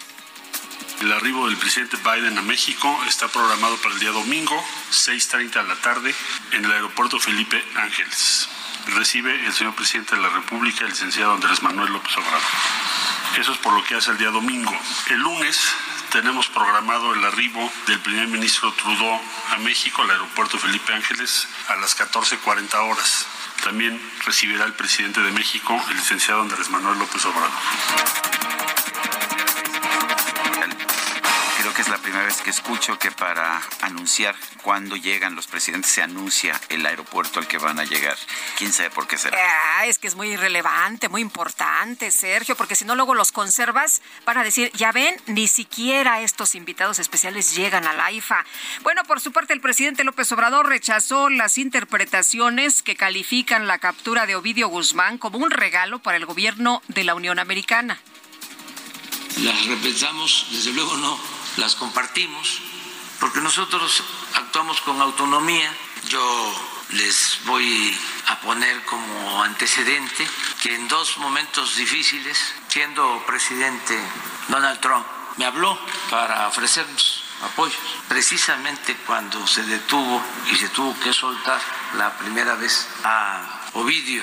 Se lo agradecí y le dije que pues era un asunto nuestro y que nosotros íbamos a enfrentarlo, a resolverlo. El gobernador de Sinaloa, Rubén Rocha, explicó en este espacio que ya se retomaron las actividades cotidianas en la ciudad de Culiacán. Sin embargo, las, las escuelas continúan cerradas. Ya le llamamos a que vayan de manera normal, solamente las escuelas no, por razones obvias. Eh, normalmente ya ve que estamos en el 6, de enero y, y, pueden hacer actividades de festejo y eso para evitar eh, eh, que pueda haber algún algún percance. Las escuelas no, pero en general ya estamos normales. Yo ya estoy en el Palacio del Gobierno y este no hay ningún bloqueo activo. Lo que está todavía en las calles que no hemos podido retirar todo, todo es el, los carros la chatarra, uh -huh. los carros quemados. Ya los estamos haciendo a un lado la mayoría.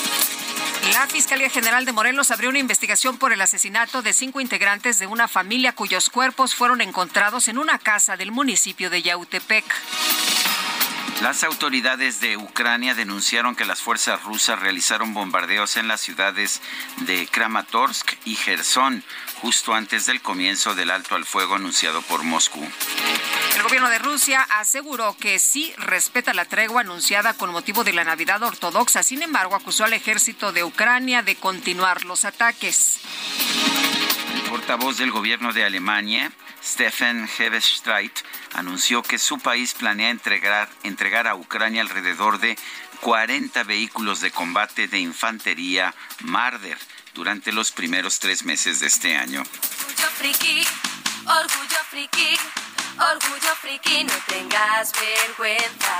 Orgullo friki. Pues a través de Twitter se dio a conocer que el TEC de Monterrey habría publicado un curioso anuncio en un sitio de vacantes para contratar a una persona que pueda dar clases del famoso videojuego League of Legends. De acuerdo con el anuncio, esa casa de estudios ofrecería un sueldo de hasta 16 mil pesos al mes por trabajar medio tiempo, además de prestaciones como caja de ahorro, seguro médico y vales de despensa.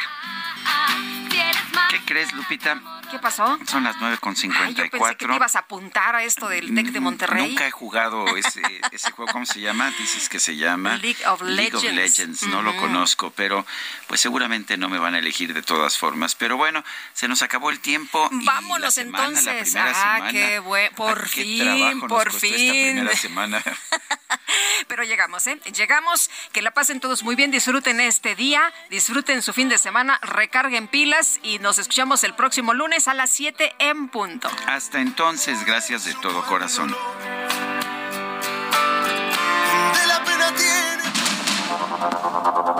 Heraldo Media Group presentó Sergio Sarmiento y Lupita Juárez.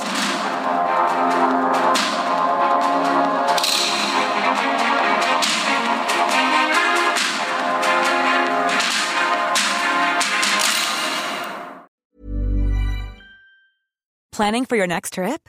Elevate your travel style with Quince. Quince has all the jet setting essentials you'll want for your next getaway, like European linen, premium luggage options, buttery soft Italian leather bags, and so much more. And is all priced at 50 to 80% less than similar brands. Plus, Quince only works with factories that use safe and ethical manufacturing practices. Pack your bags with high-quality essentials you'll be wearing for vacations to come with Quince. Go to quince.com slash pack for free shipping and 365-day returns.